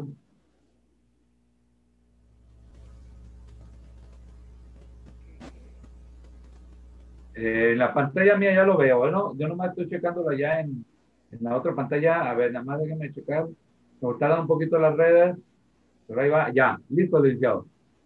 Ok, bueno, eh, vamos, a, vamos a continuar, no es un tema aparte. Eh, una vez que, que, ya se cumplen con los requisitos que el licenciado Jesús nos ha comentado que hay que, que tener en cuenta para redactar o confeccionar nuestra demanda, una vez que tenemos la demanda, una vez que ya nos la firmó el contribuyente, la vamos ya a ir a presentar al tribunal, a la sala, la oficialidad de parte concretamente, pues también existen documentos que debemos anexarle a esta demanda para que sea procedente el juicio que se intenta iniciar. Estos requisitos o estos documentos que, que nosotros debemos anexar a la demanda, los vamos a encontrar inmersos o establecidos en el artículo 15 de la Ley Federal del Procedimiento Contencioso Administrativo. Por si gustan nuestros compañeros contadores o los que nos acompañan, con calma también pueden checar después este artículo 15, en donde, para que ustedes vayan checando, eh, editando, si, o si les gustan incluso palomeando, que su demanda eh, vaya con los anexos correspondientes que se listan en esta en esta este artículo para que no nos vayamos a llevar una sorpresa y el, la sala o el tribunal nos vaya a hacer un requerimiento o nos vaya a desechar de plano la demanda. El, para empezar, lo que debemos anexar a nuestra demanda va a ser una copia para cada una de las autoridades demandadas. Es decir, si son una autoridad, dos autoridades. ¿Sí me escuchan? ¿Sí me escuchan? Sí. Soy un poquito de interferencia, pero sí lo escuchamos. Ok. Ok, eh, cuando vamos a anexar copias de la demanda, eh, tantas copias necesarias para las autoridades demandadas. Recordemos que, por ejemplo, existen autoridades coordinadas, en este caso Secretaría, la Secretaría de Finanzas, por ejemplo, del Estado de Tlaxcala, que actúa como autoridad federal, ella es la demandada, pero también la misma ley federal de procedimiento contencioso administrativo en estos casos nos dice que el SAT también va a ser autoridad demandada. Entonces debemos anexar demanda no nada más para finanzas, sino también para, eh, perdón, copia de la demanda no nada más para finanzas, sino también para, para la, la Secretaría de, de Finanzas y el SAT. Además debemos anexar copia de los anexos que vayamos a integrar a nuestra demanda, ¿Cuáles son estos anexos? Son, son las que se listan en las siguientes fracciones. El documento que, con el que se acredita la personalidad, tratándose de personas morales, pues vamos a, a, anexar la constitutiva, en donde la, la sala pueda visualizar que efectivamente la persona física que está firmando al calce de la demanda es quien ostenta la representación legal de la persona moral, en este caso el contribuyente, o, o en todo caso si tiene un poder especial para cobranzas que, que lo haga con el que tenga la facultad para acudir a juicio. Tratándose de personas físicas, yo he visto o me han preguntado que si es necesario, bueno, me han preguntado los contribuyentes cuando vienen a firmar una demanda, ¿es necesario que, que yo le deje una copia de mi, de mi credencial de lector para que se vaya con la demanda? No, no es necesario. Cuando se trata de personas físicas, no es necesario que se anexe alguna eh, copia de la credencial de lector. Lo que puede llegar a pasar o ha pasado es que la, la sala llame a, ratificar al contribuyente, persona física, respecto a la firma que calza al escrito de demanda o al escrito de ampliación de demanda, en donde le pregunta si esta es tu firma y el contribuyente con una notificación dice sí, sí es mi firma, la sala emite el acuerdo y se da continuidad con el, con el juicio. Entonces, eh, Tratándose de personas morales, hay que anexar el, documento del acta constitutiva o el poder especial para que puedan acudir a juicio. Tratándose de personas físicas, no es necesario que se anexe una copia del, de la INE, en este caso. Eh, importantísimo, el documento hay que anexar la resolución impugnada, crédito fiscal, la multa, lo que, lo que se está impugnando en juicio. Entonces debemos anexar el original del de la resolución impugnada y copias para los traslados. Eh, adicionalmente, esto no, esto no viene en el capítulo de demanda, pero no, no solo debemos anexar copias para las autoridades demandadas, también si nosotros presentamos o instauramos un incidente de suspensión, entonces también debemos anexar una copia más de los documentos, llámese demanda, pruebas eh, y el documento con que se acredita la personalidad para que para la carpeta de suspensión. Entonces, eso es importantísimo, no nada más tomar en cuenta las autoridades demandadas, sino también el incidente de suspensión si es que vamos a, solicitar la suspensión. Continuamos.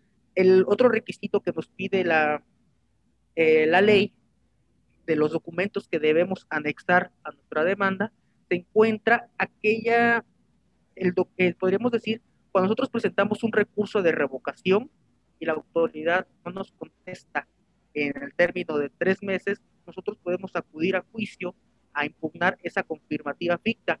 Cuando nosotros acudimos a juicio, debemos presentarle al tribunal la copia de la, eh, perdón, el acuse de ese de recurso de revocación o recurso de revisión con el sello de recepción de la autoridad. En este caso ya va a ser la autoridad demandada. El, además de esto, debemos eh, señalar, perdón, anexar la constancia de notificación de la resolución nada. Eh, más adelantito, ahorita vamos a ver qué es lo que pasa cuando no, no tenemos eh, las constancias de notificación, no nos fue notificada o simplemente no nos fue o simplemente no nos fue eh, solo se nos dejó la resolución impugnada sin constancias de notificación. En este mismo capítulo, en este mismo artículo, se prevé que nosotros tenemos la obligación de hacer la manifestación la demanda de que no recibimos constancias de notificación o que la misma notificación fue practicada por correo. El siguiente de los, de los requisitos pues van a ser todas aquellas probanzas documentales que nosotros eh, pretendamos anexar a, nuestro, a nuestra demanda y con las que pretendamos probar que tenemos la razón y probar lo fundado de nuestros agravios. Estos requisitos se los comento, se los repito, se encuentran en el artículo 15 de la, de la Ley Federal de Procedimiento Contencioso Administrativo, por si ustedes desean analizarlos con, con más calma, ya que ahorita el tiempo pues ya nos, nos apremia, es que los, los comento así de rápido, pero en el artículo 15 ustedes pueden ir incluso antes de presentar su demanda, ir palomeando que cumple con todos los, con todos los requisitos que se establecen en este artículo y además que se anexan las copias necesarias para cada una de las partes, en este caso son las autoridades demandadas, el tercero interesado, y si se está promoviendo un incidente de suspensión, una copia adicional para la carpeta de suspensión. Entonces, eh, es importante, por favor, que no, que no vayan a omitir esta, el anexo o anexar estos documentos. Bueno, ¿qué pasa? Que como, como comentaba el licenciado Jesús, cuando a veces el tiempo ya lo tenemos encima, ¿qué pasa si no anexo estos documentos o me falta un, algún documento? O si nada más es, se me olvidó sin querer o no fue intencional. La misma ley, el, el propio artículo 15, nos da la pauta de actuación, cómo es que vamos a actuar si nosotros omitimos, ya sea voluntaria o involuntariamente, anexar alguno de estos documentos a nuestra demanda. Porque eh, nos, nos, ha pasado, nos ha sucedido, que como les, coment, les comentamos, eh, el tiempo a veces ya lo tenemos encima y hay que presentar dos, tres demandas este mismo día y las, la, los legajos de copias para los traslados de las autoridades pues son de 500 copias, 600 copias. Entonces, lo que nosotros eh, hacemos a veces, pues es que presentamos la demanda sin pruebas, sin, el documento con el que se acredita la personalidad, eh, sin, los sin los documentos que vimos ahorita, eh, esperando a que la, la, sala del tribunal nos requiera, emita el acuerdo que nos, nos dice que previamente admitir nuestra demanda, anéxame estos documentos que te establece el artículo 15 de la Ley Federal del Procedimiento Administrativo. Y nos dice la sala, si tú no me anexas estos documentos, yo te voy a desechar esta demanda. Yo te voy a desechar la demanda, perdón, y si tú no me anexas estos otros documentos, yo voy a tener por no presentadas probanzas. En, en este párrafo del mismo artículo nos dice el legislador, si no se juntan a la demanda los documentos a que se refiere este precepto, porque vimos anteriormente, el magistrado instructor requerirá al promovente, es decir, al actor, para que los presente dentro del plazo de cinco días. Yo subrayé aquí el plazo de cinco días porque tratándose del juicio en la vía sumaria, únicamente vamos a tener tres días para complementar nuestra demanda y anexar estos documentos. Eh, no se preocupen si es lo, eh, en definir si vamos a tener cinco o tres días para anexar estos documentos faltantes, ya que en el acuerdo que emite la sala del tribunal nos va a establecer el plazo con el que contamos, nos va a decir expresamente, tienes cinco días hábiles o tienes tres días hábiles para que tú me eh, anexes esos documentos que te faltaron y, y la misma sala te enlista cuáles son los documentos que te faltaron. Entonces, ustedes eh, no se preocupen, por definir si son cinco días o tres días. La misma sala del tribunal nos va a establecer cuántos días tenemos. Continúa diciendo el legislador, cuando el promovente no los presente dentro de dicho plazo, si se trata de los documentos a que se refieren a las fracciones de la 1 a la sexto, sexta, es decir, la copia de la demanda, los documentos con el que se acredita la personalidad, la resolución misma, la que se impugna, el, uh, el acuse con sello del recurso de revocación o revisión que se haya presentado ante la autoridad, y la, la, constancia de notificación o no se manifiesta que no se recibieron eh, constancias de notificación, entonces la autoridad nos dice, la, perdón, la ley nos dice que el, la demanda se tendrá por no presentada. Y si se trata de las pruebas a que se refieren las fracciones séptima, octava y novena, las probanzas se tendrán por no ofrecidas. Entonces, importante, no se les olvide anexar estos documentos a su demanda.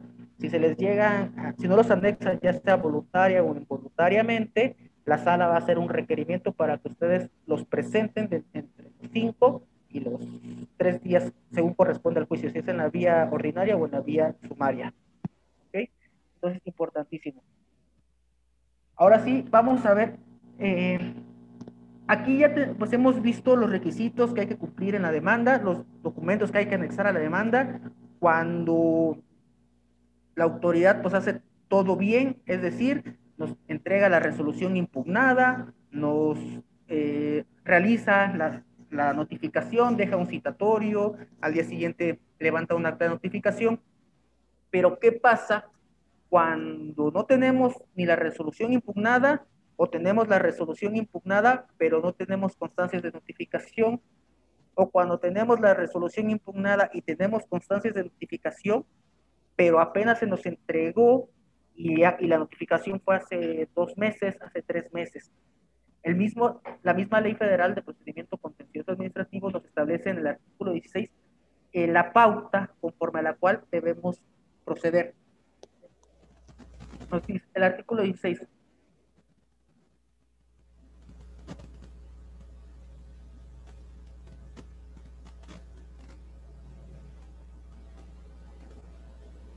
Permítanme, voy a hacer un cambio de, de micrófono.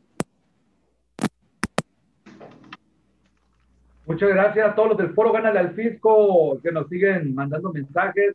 Ahí en el chat acabamos de pasar el link para que se puedan agregar al grupo Gánale al Fisco. Eh, les recuerdo, es el segundo grupo Gánale al Fisco WhatsApp que tenemos y ya se está por llenarse también, como le hacíamos en el comercial, cuando le dejamos el link.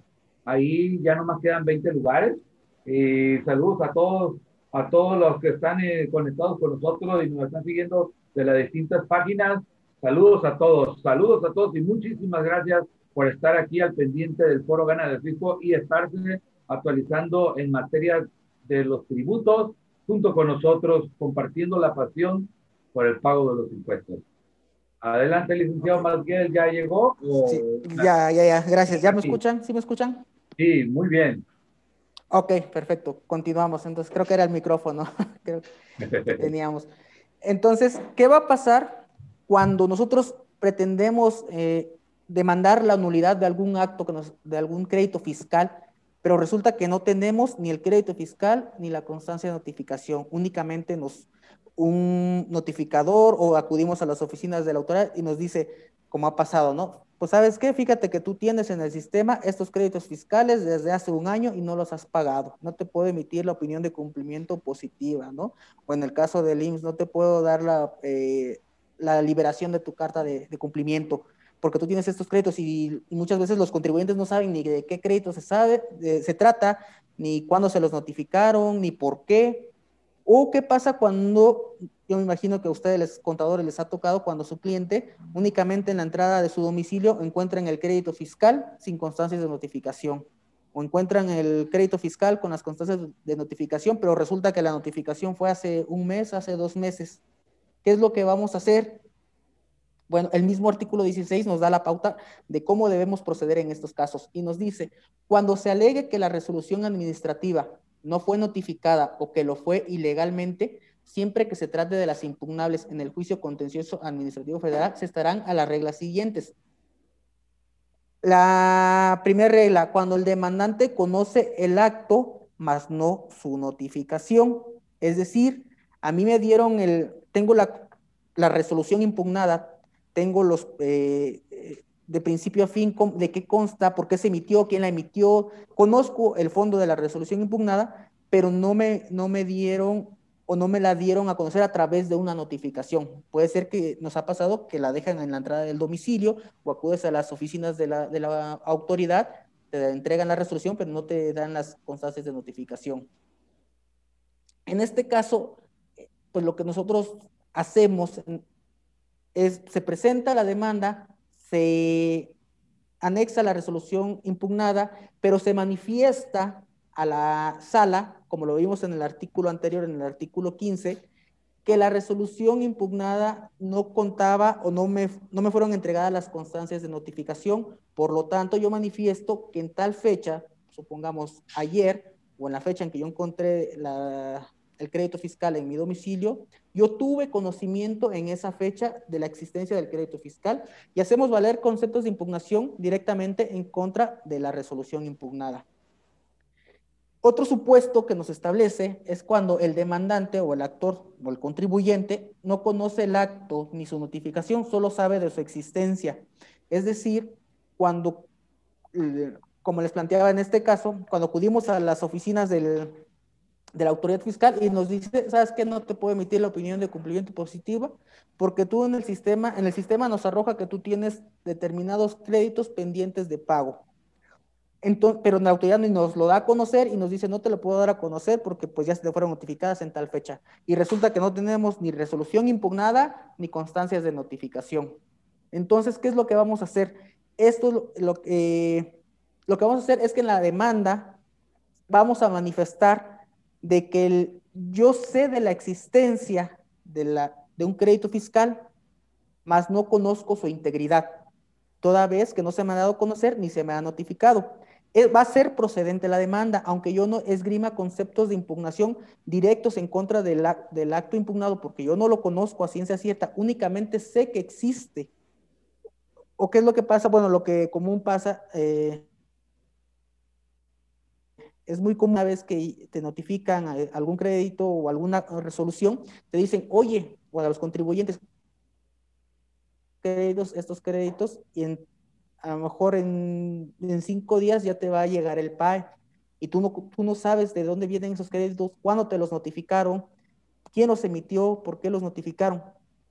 En ese caso, entonces lo que nosotros debemos hacer o lo que deben hacer ustedes es que en la demanda van a manifestar que conocen de la, conocen de la existencia de la resolución que se está pretendiendo impugnar, aunque no conozcan su contenido, ni tampoco de su notificación.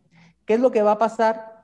que la autoridad demandada, en este mismo artículo se prevé, la autoridad demandada tiene la obligación de que al contestar la demanda nos va a dar a conocer el acto impugnado y la resolución, y perdón, y su constancia de, de notificación para que nosotros estemos en aptitud, ahora sí, de atacar este acto impugnado, porque yo ya voy a tener pleno conocimiento de las de la forma y términos en que fue emitido, qué autoridad lo emitió, bajo qué conceptos, bajo qué eh, fundamentos, por qué motivos. Entonces, en este supuesto, la autoridad al contestar la demanda nos tiene que anexar el acto impugnado y la constancia de notificación que nosotros dijimos desconocer y más sabíamos de su existencia. Una vez que nos da a conocer en la contestación de demanda, nosotros vamos a tener la posibilidad de ampliar esta demanda, eh, ahora sí, esgrimiendo agravios de fondo y de forma en contra de la resolución que nos da a conocer hasta ese momento la autoridad demandada. Y, pues no me dejarán mentir, eso pasa muy seguido, ¿no? En, cuando nosotros de la nada nos llega la sorpresa de que existen créditos fiscales a cargo del contribuyente, pero nunca se, el contribuyente nunca supo de cuándo se los notificaron y cuándo los emitieron. Continuamos. Muy interesante la aportación esa, licenciado, muy interesante. muy agradecido a nombre de todo el foro. No, no, gracias, este, gracias a ustedes por, por acompañarnos. En este aspecto, en, el, en, en, este supuesto, aunque la ley lo dice, el, mismo artículo 16 de la Ley Federal de Procedimiento Contencioso Administrativo lo dice, existe una jurisprudencia que viene a abonar a la, a la obligación que tiene la autoridad demandada para darnos a conocer el acto que nosotros eh, adujimos desconocer y que estamos impugnando. Entonces, esta jurisprudencia obliga a la autoridad a, anexar a su contestación de demanda una copia más para el contribuyente o para el demandante de la, del acto impugnado del crédito fiscal y de su constancia de notificación para que nosotros vía ampliación de demanda, ahora sí, podamos atacar tanto la, tanto la notificación como el acto mismo. ¿Qué pasa, una, eh, ¿Qué pasa después? Una vez o previamente a que el tribunal emita sentencia, va a analizar eh, recordemos que estamos hablando del supuesto cuando nosotros eh, desconocemos el acto y la autoridad nos lo da a conocer vía contestación de demanda. El tribunal previamente a, emitir la sentencia va a analizar los conceptos de impugnación que nosotros hayamos esgrimido en contra de la notificación para desvirtuar esa notificación y posteriormente si concluye que esa notificación efectivamente fue ilegal, procederá a analizar los conceptos de impugnación que hayamos hecho valer en contra o directamente en contra del propio acto o el crédito fiscal, ya sean de forma o de fondo. Pero previo a ese análisis, el tribunal no puede emitir una resolución respecto a la validez o nulidad del acto si antes no analizó los conceptos de impugnación en torno a la notificación del acto. ¿Para qué? Para que así esté en aptitud el tribunal de saber si la demanda fue presentada en tiempo o en forma por el demandante. ¿Qué pasa en la, eh, eh, ya en la práctica? Eh, nosotros decimos, ¿sabes qué tribunal? Vengo a demandar la nulidad de este crédito fiscal número tal, incluso pongo la fecha, el cual no se me ha dado a conocer ni se me ha notificado, pero sé de su existencia. Cuando la autoridad demandada contesta, dice, no, este contribuyente sí sabe de este, la existencia de este crédito fiscal y esta demanda fue presentada de manera extemporánea. ¿Por qué? Porque yo le, le notifiqué el crédito fiscal en 2019 y está presentando su demanda en noviembre de 2020. Tan es así que mira tribunal, dice la autoridad, aquí anexo tanto la resolución impugnada, copia certificada de la resolución impugnada, como de sus constancias de notificación, de donde se va a advertir que yo practiqué conforme a derecho mi notificación en 2019. Por lo tanto, esta demanda presentada por el demandante en noviembre de 2020 es extemporánea. Es donde yo les digo que ya vía ampliación de demanda nosotros vamos a tener que combatir esas constancias de notificación para demostrarle al tribunal que esa notificación no fue efectuada de manera correcta y conforme a derecho y por tanto se me debe tener por conocedor del acto el día en que yo manifesté en mi demanda, ya sea el, el día en que yo manifesté en mi demanda, ya sea el día de ayer, de antier o cuando yo haya manifestado al presentar la demanda. No sé si tengamos aquí alguna duda, algún comentario, alguna pregunta, porque no puedo visualizar en este modo de pantalla, no puedo visualizar el, chat. no, adelante, adelante. Continuamos, eh, nos vamos un poquito más rápido porque ya el tiempo nos apremia. Y este mismo artículo, les comento, nos establece cómo es que va a resolver el tribunal. En la parte final del 16, el legislador estableció si resuelve, es decir, el tribunal, si resuelve que no hubo una notificación o que fue ilegal, considerará que el actor fue sabedor de la resolución administrativa desde la fecha en que manifestó conocerla o en la que se le dio a conocer, según se trate, quedando sin efectos lo actuado en base en dicha notificación y procederá al estudio de la impugnación si hubiese formulado contra la resolución.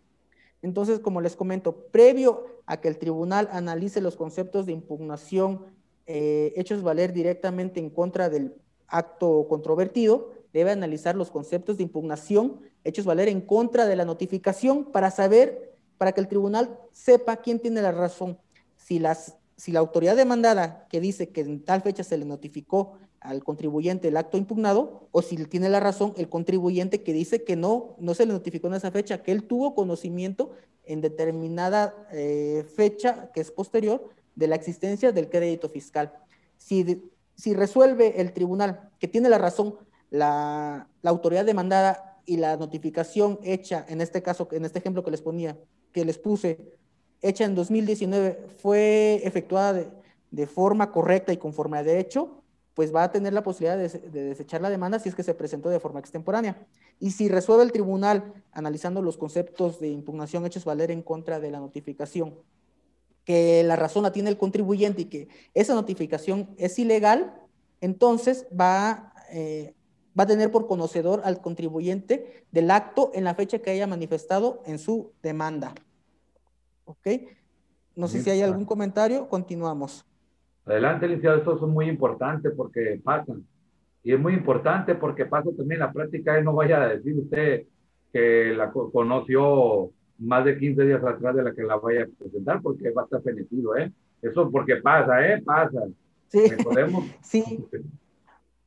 O, incluso también eh, hemos visto de, eh, que hay, hay contribuyentes que hacen valer conceptos de impugnación en contra de las constancias de notificación, aun y cuando sí tengan las constancias de notificación y aun y cuando hayan presentado su demanda en tiempo y forma, Desconocemos por qué hacen valer conceptos de impugnación en contra de las constancias de notificación, pretendiendo que con esa declaratoria de nulidad de las constancias o del acta de notificación se declare la nulidad del, acto, cuando no, no ocurre así. Hay otra otra estrategia que a lo mejor en otra oportunidad la, comentaremos, en donde sí podemos atacar las constancias de notificación y con base en ello ya podemos jalar otro concepto de impugnación con el que sí podemos lograr la declaratoria de nulidad del acto impugnado. ¿Ok? Continuamos si no, si no hay algún, alguna pregunta o inconveniente. Claro que sí, licenciado okay. ¿Qué pasa cuando la autoridad, esto no viene en la ley, esto lo vamos a encontrar en, esta jurisprudencia. ¿Qué pasa cuando la autoridad eh, que tenía la obligación de que al momento de contestar su demanda nos anexaron, anexara una copia más para nosotros del acto impugnado y de, la, y de su constancia de notificación? ¿Qué pasa cuando no lo hace? Es decir, si nosotros en la demanda dijimos, yo no conozco el acto, únicamente sé de su existencia, le, trasladamos la carga de la prueba a la autoridad demandada, en donde la autoridad demandada va a manifestar o manifiesta. El, contribuyente sí sabe, de, sí conoce el acto impugnado y sí sabe de, y sí se le notificó en tiempo informa. Tan, tan es así que aquí, mira, te anexo el acto y sus constancias de notificación, citatorio y acta de notificación. Pero ¿qué pasa cuando no lo hace así la autoridad? Es decir, o se le olvida anexar, ya sea eh, voluntaria o involuntariamente, omite anexar la resolución impugnada en copia certificada o en original, o cuando omite anexar la constancia de notificación.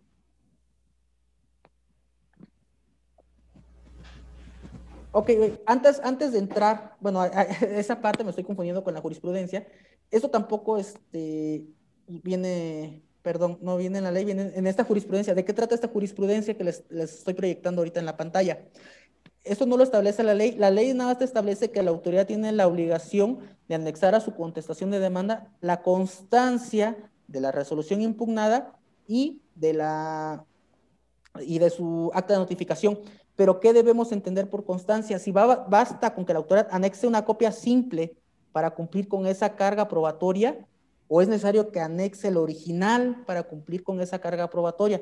En esta jurisprudencia se establece de que la autoridad puede cumplir con esa obligación o esa carga probatoria anexando el original o bien copia certificada del acto eh, impugnado y de sus constancias de notificación. Por tanto, es una obligación eh, ineludible de la autoridad que anexe original o copia certificada. No puede simplemente presentarle al tribunal una copia simple de la resolución impugnada y del citatorio o acto de notificación y pretender cumplir con esa obligación que le impone el artículo 16. Por lo tanto, eh, entonces hay que estar muy, muy al pendientes qué tipo de, documental anexó la autoridad para cumplir con su carga probatoria. Y si no, si no, hace con, si no lo hace así, pues eh, la consecuencia es de que se llegue incluso a declarar una nulidad lisa y llana. Ahorita les voy a explicar por qué. Adelante, muy bien. Aquí, esta, esta jurisprudencia es la que yo les estaba hablando primeramente, me estaba confundiendo. La consecuencia de que la autoridad demandada no anexe ni la constancia de notificación ni la resolución impugnada o no anexe alguna de las dos, basta con que no anexe alguna de las dos para que es, el tribunal esté en aptitud de declarar la nulidad lisa y llana de este acto o este crédito fiscal controvertido. Es decir, si ustedes, eh, amigos contadores, presentaron su demanda eh, aduciendo que desconocían el crédito, sino que únicamente sabían de su existencia, y la autoridad al, conocer, al contestar la demanda únicamente anexa el acto, más no su constancia de notificación, o únicamente anexa las constancias de notificación más no el acto, o no anexa ninguno, tengan la seguridad de que ese asunto ya lo ganaron y eh, en estricto acatamiento de esta jurisprudencia, la sala del tribunal se verá eh, obligada a declarar la nulidad lisa y llana de la resolución impugnada. Es decir, por esta omisión de la autoridad, a veces voluntaria o involuntariamente, nosotros podemos ganar un asunto. Y nosotros aquí en el despacho lo que pretendemos es eh, muchas veces aplicar esta jurisprudencia argumentando que la autoridad no anexó ni copia certificada ni el original, porque por lo general la autoridad demandada anexa copias certificadas de los actos que desconocemos, pero lo que hacemos o lo que pretendemos hacer eh, es, es que atacamos la certificación de esas copias certificadas, valga las redundancias, atacamos esa certificación, objetamos esa certificación para desnudar esas copias certificadas y únicamente dejarlas como copias simples. Y al ser, eh, al ser únicamente o meramente copias simples las que anexó al, eh, al tribunal o al juicio la autoridad demandada, lo que solicitamos al tribunal es la aplicación de esta jurisprudencia y con ello obtener la nulidad lisa y llana de algún, de algún crédito fiscal que hayamos desconocido desde el inicio de la demanda. Ok, continuamos. ¿Qué pasa bueno, esto ya se los había comentado, si, la, si el tribunal resuelve que la notificación fue practicada legalmente y como consecuencia de ello la demanda, la demanda fue presentada extemporáneamente, pues lo que va a hacer es sobreseer el juicio. Es decir, ya no va a entrar al conocimiento del asunto, únicamente va a decir, dejo de lado este juicio, y eh, se presentó de manera extemporánea la demanda, por lo tanto te sobreseo y lo, la, en su caso los derechos del contribuyente quedarán a salvos para que haga valer algún otro medio que considere correspondiente. Me apresuro. Eh, algo, vamos a tocar algo rápidamente también que tiene que ver con el tema de la demanda de nulidad, es la ampliación de demanda. ¿Por qué? Porque la ampliación de demanda va a ser una parte de la demanda o son en, el, en la cual nosotros podemos eh, esgrimir conceptos de impugnación que complementen a la demanda. Aquí, por favor, no se vayan a confundir en el sentido de que, bueno, yo, en mi demanda eh, eh, puedo esgrimir ciertos conceptos de impugnación y me espero la ampliación de la demanda y, le abono más conceptos de impugnación. No, la ampliación de la demanda únicamente va a proceder en ciertos casos y contra ciertos actos, los cuales establecen en el artículo 17 de la Ley Federal de Procedimiento Contencioso Administrativo, porque ustedes los desean eh, ver o analizar de más detenidamente, eh, los van a encontrar en ese artículo. ¿Cuándo va a proceder la ampliación de la demanda? Cuando se impugne una negativa ficta, es decir, cuando, ah, eh, cuando nosotros le decimos al tribunal, oye, yo hace tres meses presenté un recurso de revocación, no me ha contestado, y la autoridad demandada al contestar la demanda dice, yo ya le contesté en tal fecha, eh, o efectivamente no le he contestado, aquí le contesto, nosotros vamos a poder ampliar la demanda en contra de esa resolución que presenta la autoridad.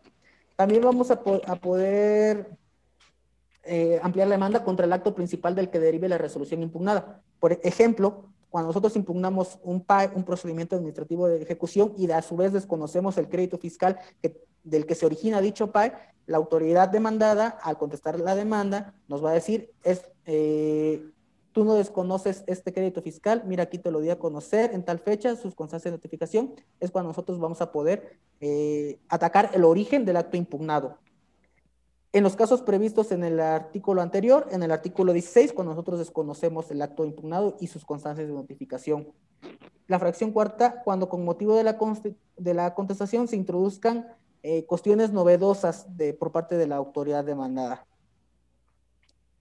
Y en la sufracción quinta, cuando la autoridad demandada plantea el sobrecimiento del juicio por extemporaneidad en la presentación de la demanda. Es decir, si nosotros presentamos nuestra demanda, la, la autoridad dice esa demanda fue presentada extemporáneamente o fuera de tiempo, nosotros vamos a tener la oportunidad de ampliar esa demanda para controvertir lo que la autoridad está haciendo valer a través de su contestación de demanda.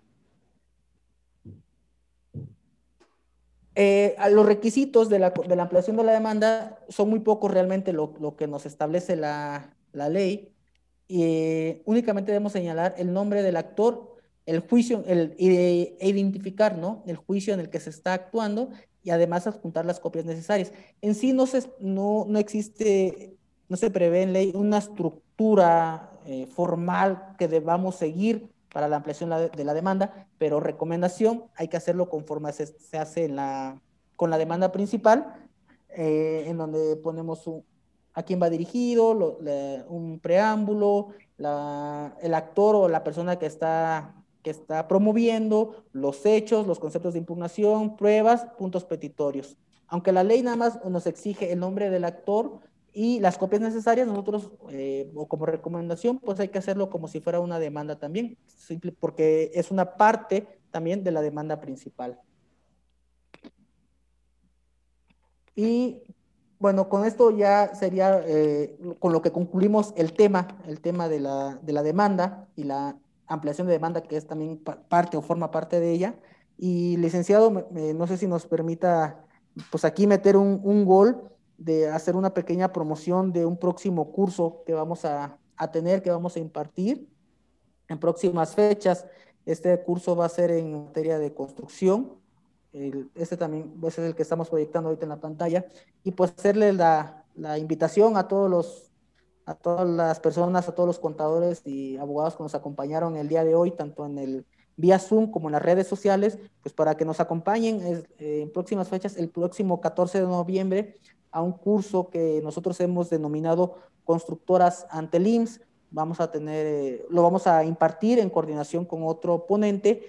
La, en este curso, la finalidad o el tema principal va, va a ser evidenciar las ilegalidades que comete el IMSS en, en, su carácter de autoridad fiscal cuando revisa las constructoras, cuando revisa determinadas obras. Eh, nosotros pues vamos a, a compartir ciertas experiencias y, y, vamos a compartir por supuesto conceptos de impugnación. Entonces pues eh, los invitamos, la invitación queda abierta y si no, no queda alguna pregunta, alguna duda, pues estamos a, les cedo el uso de la voz. Muchas gracias, muchas gracias. Eh, eh, señores, estamos invitados ahí al, al, curso de las constructoras Antelín, como lo acaban de comentar, aquí nos van a, van a estar ahí participando con, con el licenciado José Antonio Soto, nuestros expositores, los hermanos Hernández Chávez, aquí Jesús y Matiel, quienes nos han acompañado ahorita en el foro Gana del Circo seguro que va a estar interesantísimo, va a estar cargado de muchísima defensa fiscal, de muchísimos buenos agravios que nos van a presentar en ese curso. Eh, favor, licenciado Jesús Maguiel, de estarlo fomentando en el, en el, ¿cómo se llama? En el grupo Gánile el Fisco. Eh, ese folleto me lo hacen saber también a mí y, y a estarlo también eh, comentando ahí para esa promoción y me lo hacen llegar a mí también para yo para yo también promoverlo en mis redes sociales. Eh, otra de las cosas que les quiero comentar ahí, pues que nos están haciendo llegar muchísimas felicitaciones, muchísimos mensajes.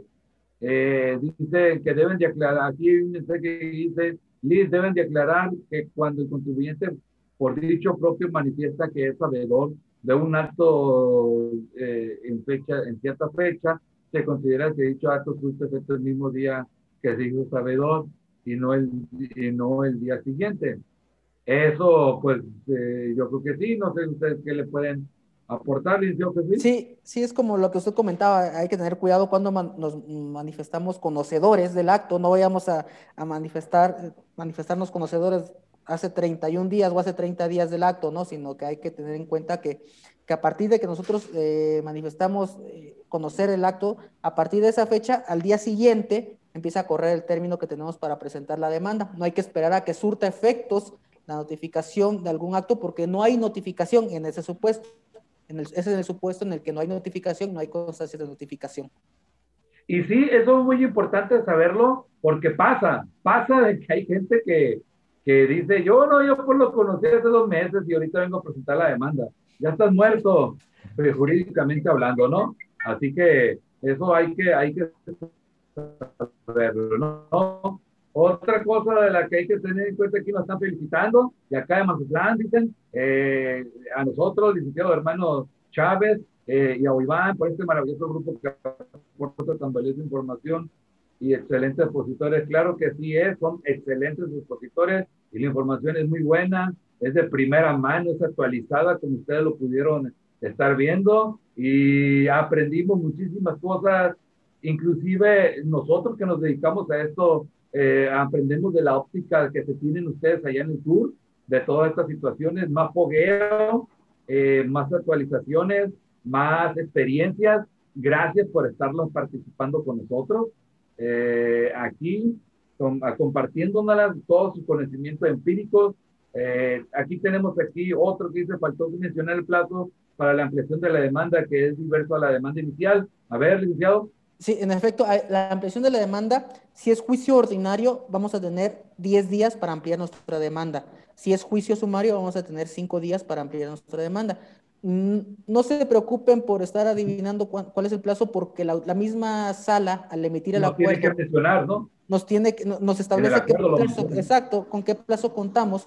Es decir, cuando la autoridad contesta la demanda, la, la, sala del tribunal va a acordar esa contestación y nos va a decir, a ver, tú, actor, o tu demandante tienes 10 días o tienes 5 días, dependiendo del tipo de juicio, para que amplíes tu demanda. Entonces, eh, tú ya nada más empiezas a, hacer tu conteo, ¿no? Conforme a lo que establezca la, la, propia sala. Eh, para que no tengan ahí el temor o la confusión de cuántos días van a hacer, la misma sala nos lo va a decir. Claro, es muy bueno desde un principio saber los plazos, ¿no? Es para que no se nos vayan ahí. Muy bien, muy bien. Y es importante porque recordemos que pueden ser, eh, por ejemplo, la gente que, que hay veces que aquí lo importante no es olvidar el plazo que tenemos inicialmente para interponer la demanda, que son 30 días, ¿no? Ahí, inicialmente, eso es lo que no hay que olvidar. Y lo que no hay que olvidar tampoco, que lo tengan en cuenta ustedes contadores, que cuando se topan con una, se fueron de viaje o le llegó a tu distribuyente con, la, con una actuación que ya está fenecida en términos, pues que tenemos esta opción que acabamos de mencionar, que es eh, podernos hacer sabedores eh, bajo nuestro propio dicho, ¿verdad? En la hora que, en la hora está claro que quítele el acta de notificación, ¿no? y nada más deje el acto administrativo y diga, oiga, pues aquí me acabo de enterar del acto administrativo y no sé de qué más, me acabo de hacer sabedor, o, o total ignore todo el documento y diga, sé por ahí que la autoridad de fulana de tal me está demandando, me tienen un crédito fiscal en mi contra y yo no sé nada para que le emitan todo el acta, y muchas veces los del Estado, por cierto, no tienen buen control administrativo y, y, y pierden toda la papelería, ¿eh? No la llevan bien al día, no les alcanzan los tiempos y muchas veces no te los tardan, a, ni si no te, no te anexan los documentos originales como lo han mencionado aquí los licenciados, que son, tienen que ser originales o copias certificadas de las actas de notificación y del acto administrativo, si no, fuera señores, tienen que venir los dos, en original el acto administrativo y el acta de notificación del dicho acto administrativo. Si no, fuera. Entonces, eso es algo que debemos de tener mucho en cuenta. O sea, ya ven, hemos estado ahorita escuchando ya tres horas, eh, muy interesante, eh, compartiendo tantos conocimientos en materia fiscal. Muy agradecido, estoy con ustedes. Eh, el foro gana el fisco a través de su servidor, por salvoconducto. Les hace esta manifestación de agradecimiento. Les envío a sus cuentas eh, ahorita en mi gana el fisco, a ver, permítame, les estoy mandando a ustedes y a todo mundo los reconocimientos que le hacemos llegar a nosotros. Ahí, por favor, si ustedes lo pueden subir a su, a su, ¿cómo se llama? Eh, cuenta ahorita aquí con nosotros, eh, Jesús, para hacerlos, hacerlos llegar. Aquí estamos, se lo estamos haciendo llegar los reconocimientos por su participación. En el, ahí sí lo pueden subir en el chat porque no tengo el WhatsApp en, en, línea ahí para que los tengan ahí. Y los vamos a subir, claro, está en el, en el foro Gana el Fisco. También los vamos a subir un ratito más. Los vamos subiendo en la página del foro Gana el Fisco. Ahí lo estamos subiendo también. Eh, en todo lado. Ahí tienen sus reconocimientos, señores, por su excelente participación. A ver que lo, lo, su excelente participación, licenciado Magdiel Josué Hernández Chávez y licenciado en Derecho también Jesús David Hernández Chávez por su excelente, son licenciados en Derecho y también contadores públicos, ¿no? Ambos, los dos, ¿no? Así es, ¿verdad? Eh, aunque, aunque la, la realidad pues nos ha las circunstancias nos han orillado o obligado, ¿no? Como que a ejercer un poquito más la profesión de, de, abogados, pero pues ahí también estamos. Sí, e, en eso yo estoy con usted, licenciado. Así pasa, así pasa. Ya está en el grupo Gánale al Fisco, ya está todo eso circulando por todas las redes, ahorita sus reconocimientos por su participación en el foro Gánale al Fisco. Eh, por si lo gustan ver, a ver si los puede hacer llegar a la pantalla a ver si lo podemos ver aquí en la pantalla, en el chat. Aquí está, a ver, a ver, a ver. Ahí está. Reconocimiento. Ahí está, licenciado. El licenciado aquí, Magdiel. Y el licenciado. Eh, aquí está Jesús David Hernández. Aquí están los dos reconocimientos, señores, para que lo chequen. Ahí estamos en línea, ¿no? Ahí los tengan en línea se los hacemos llegar de esta manera, licenciado. Muchas Eh, gracias. ahí, por favor, muy agradecidos nosotros eh, Gracias, por, con todo. por eh, contar con su presencia. Más adelante les hacemos llegar los audios en chat y en la plática también, ¿no? Para que ustedes la puedan difundir entre sus conocidos. Nosotros, claro que la vamos a estar difundiendo acá. Esta plática va a estar disponible una semana más de la plática que, de la fecha de la plática esta, presencial. Y en Anchor va a estar presumible el audio de lo que fue nuestra valiosa plática.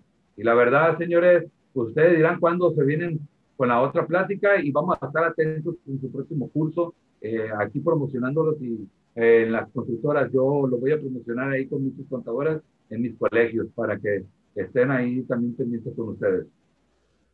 Eh, no, al contrario, licenciado, muchas gracias a, a usted. Eh, como le comentaba, licenciado Jesús, pues es la primera vez que eh, re- realizamos o exponemos una ponencia de esta forma, de forma virtual, porque las anteriores las hacíamos de forma presencial y es la primera que, que, que hacemos. Muchas gracias por la, por la invitación y, y, pues muy honrado de que, de, de que muchas personas nos, nos hayan regalado un poquito de su valioso tiempo y acompañarnos en esta pequeña eh, plática que, que tuvimos y pues Y fueron muchos, lo que pasa es que aquí en el sur estamos unos pocos, pero en todas las redes sociales estamos varios. Eh, como les digo, se está transmitiendo en tres páginas, se está transmitiendo páginas muy concurridas y aparte lo que se va, lo, lo que se va a seguir transmitiendo y en el grupo, o sea, la verdad, muy interesante toda su parte, su, su ponencia. La verdad, como dice un alumno aquí en Derecho que estaba leyendo, dice que pues él lamentablemente no sabe, no ha tenido la oportunidad de escuchar este tipo de temas.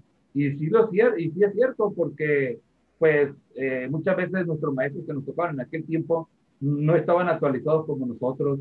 Yo creo que hemos dicho inclusive nosotros, sin ser soberbios, si nosotros nos hubiera tocado un maestro como nosotros en su tiempo, ¿no? Eh, ¿Qué tantas cosas hubiéramos hecho en la carrera? Porque sí sentimos que muchas veces a los maestros que nos ponen en la universidad, cuando sobre todo tocan este tema que es totalmente especial, el derecho fiscal, pues no llenan el, eh, no, no, dan el ancho pues con el tema, no, no dan, porque esto es esto, es algo muy diferente, es algo muy, muy poco, por eso le siguen, inclusive los mismos abogados no le siguen a esto porque se les hace complicado, ya ven números, ven leyes, ven, ven números y ven disposiciones fiscales y mejor ni le entran, porque por el temor al SAT, por el desconocimiento a todo esto y por eso somos pocos los afortunados que estamos en este asunto, que le hemos agarrado el hilo y que seguimos nutriéndonos día a día. Por ejemplo, yo personalmente he aprendido mucho de ustedes eh, y, me, y me queda claro ustedes están fijos en este tema y pues muchísimas gracias por estar en el Foro Gana Francisco. Sé que he traído unos exponentes de primer nivel, como todos los que han estado aquí, y señores, son bienvenidos para la siguiente. Ustedes saben que todo el Foro Gana Francisco aquí es su casa, es su escenario, y aquí vamos a estar. Un fuerte abrazo, señores, a ustedes dos, hasta Tlaxcala, desde Sinaloa, y un saludo a todo el mundo, a todo el foro Gana el Arcisco, y los siguen felicitando, licenciados de todos lados, ahí de, de algo ahorita lo siguen felicitando la señora, la licenciada Socorro Salas, eh, adelante, licenciado. Muy, gracias, muy importante.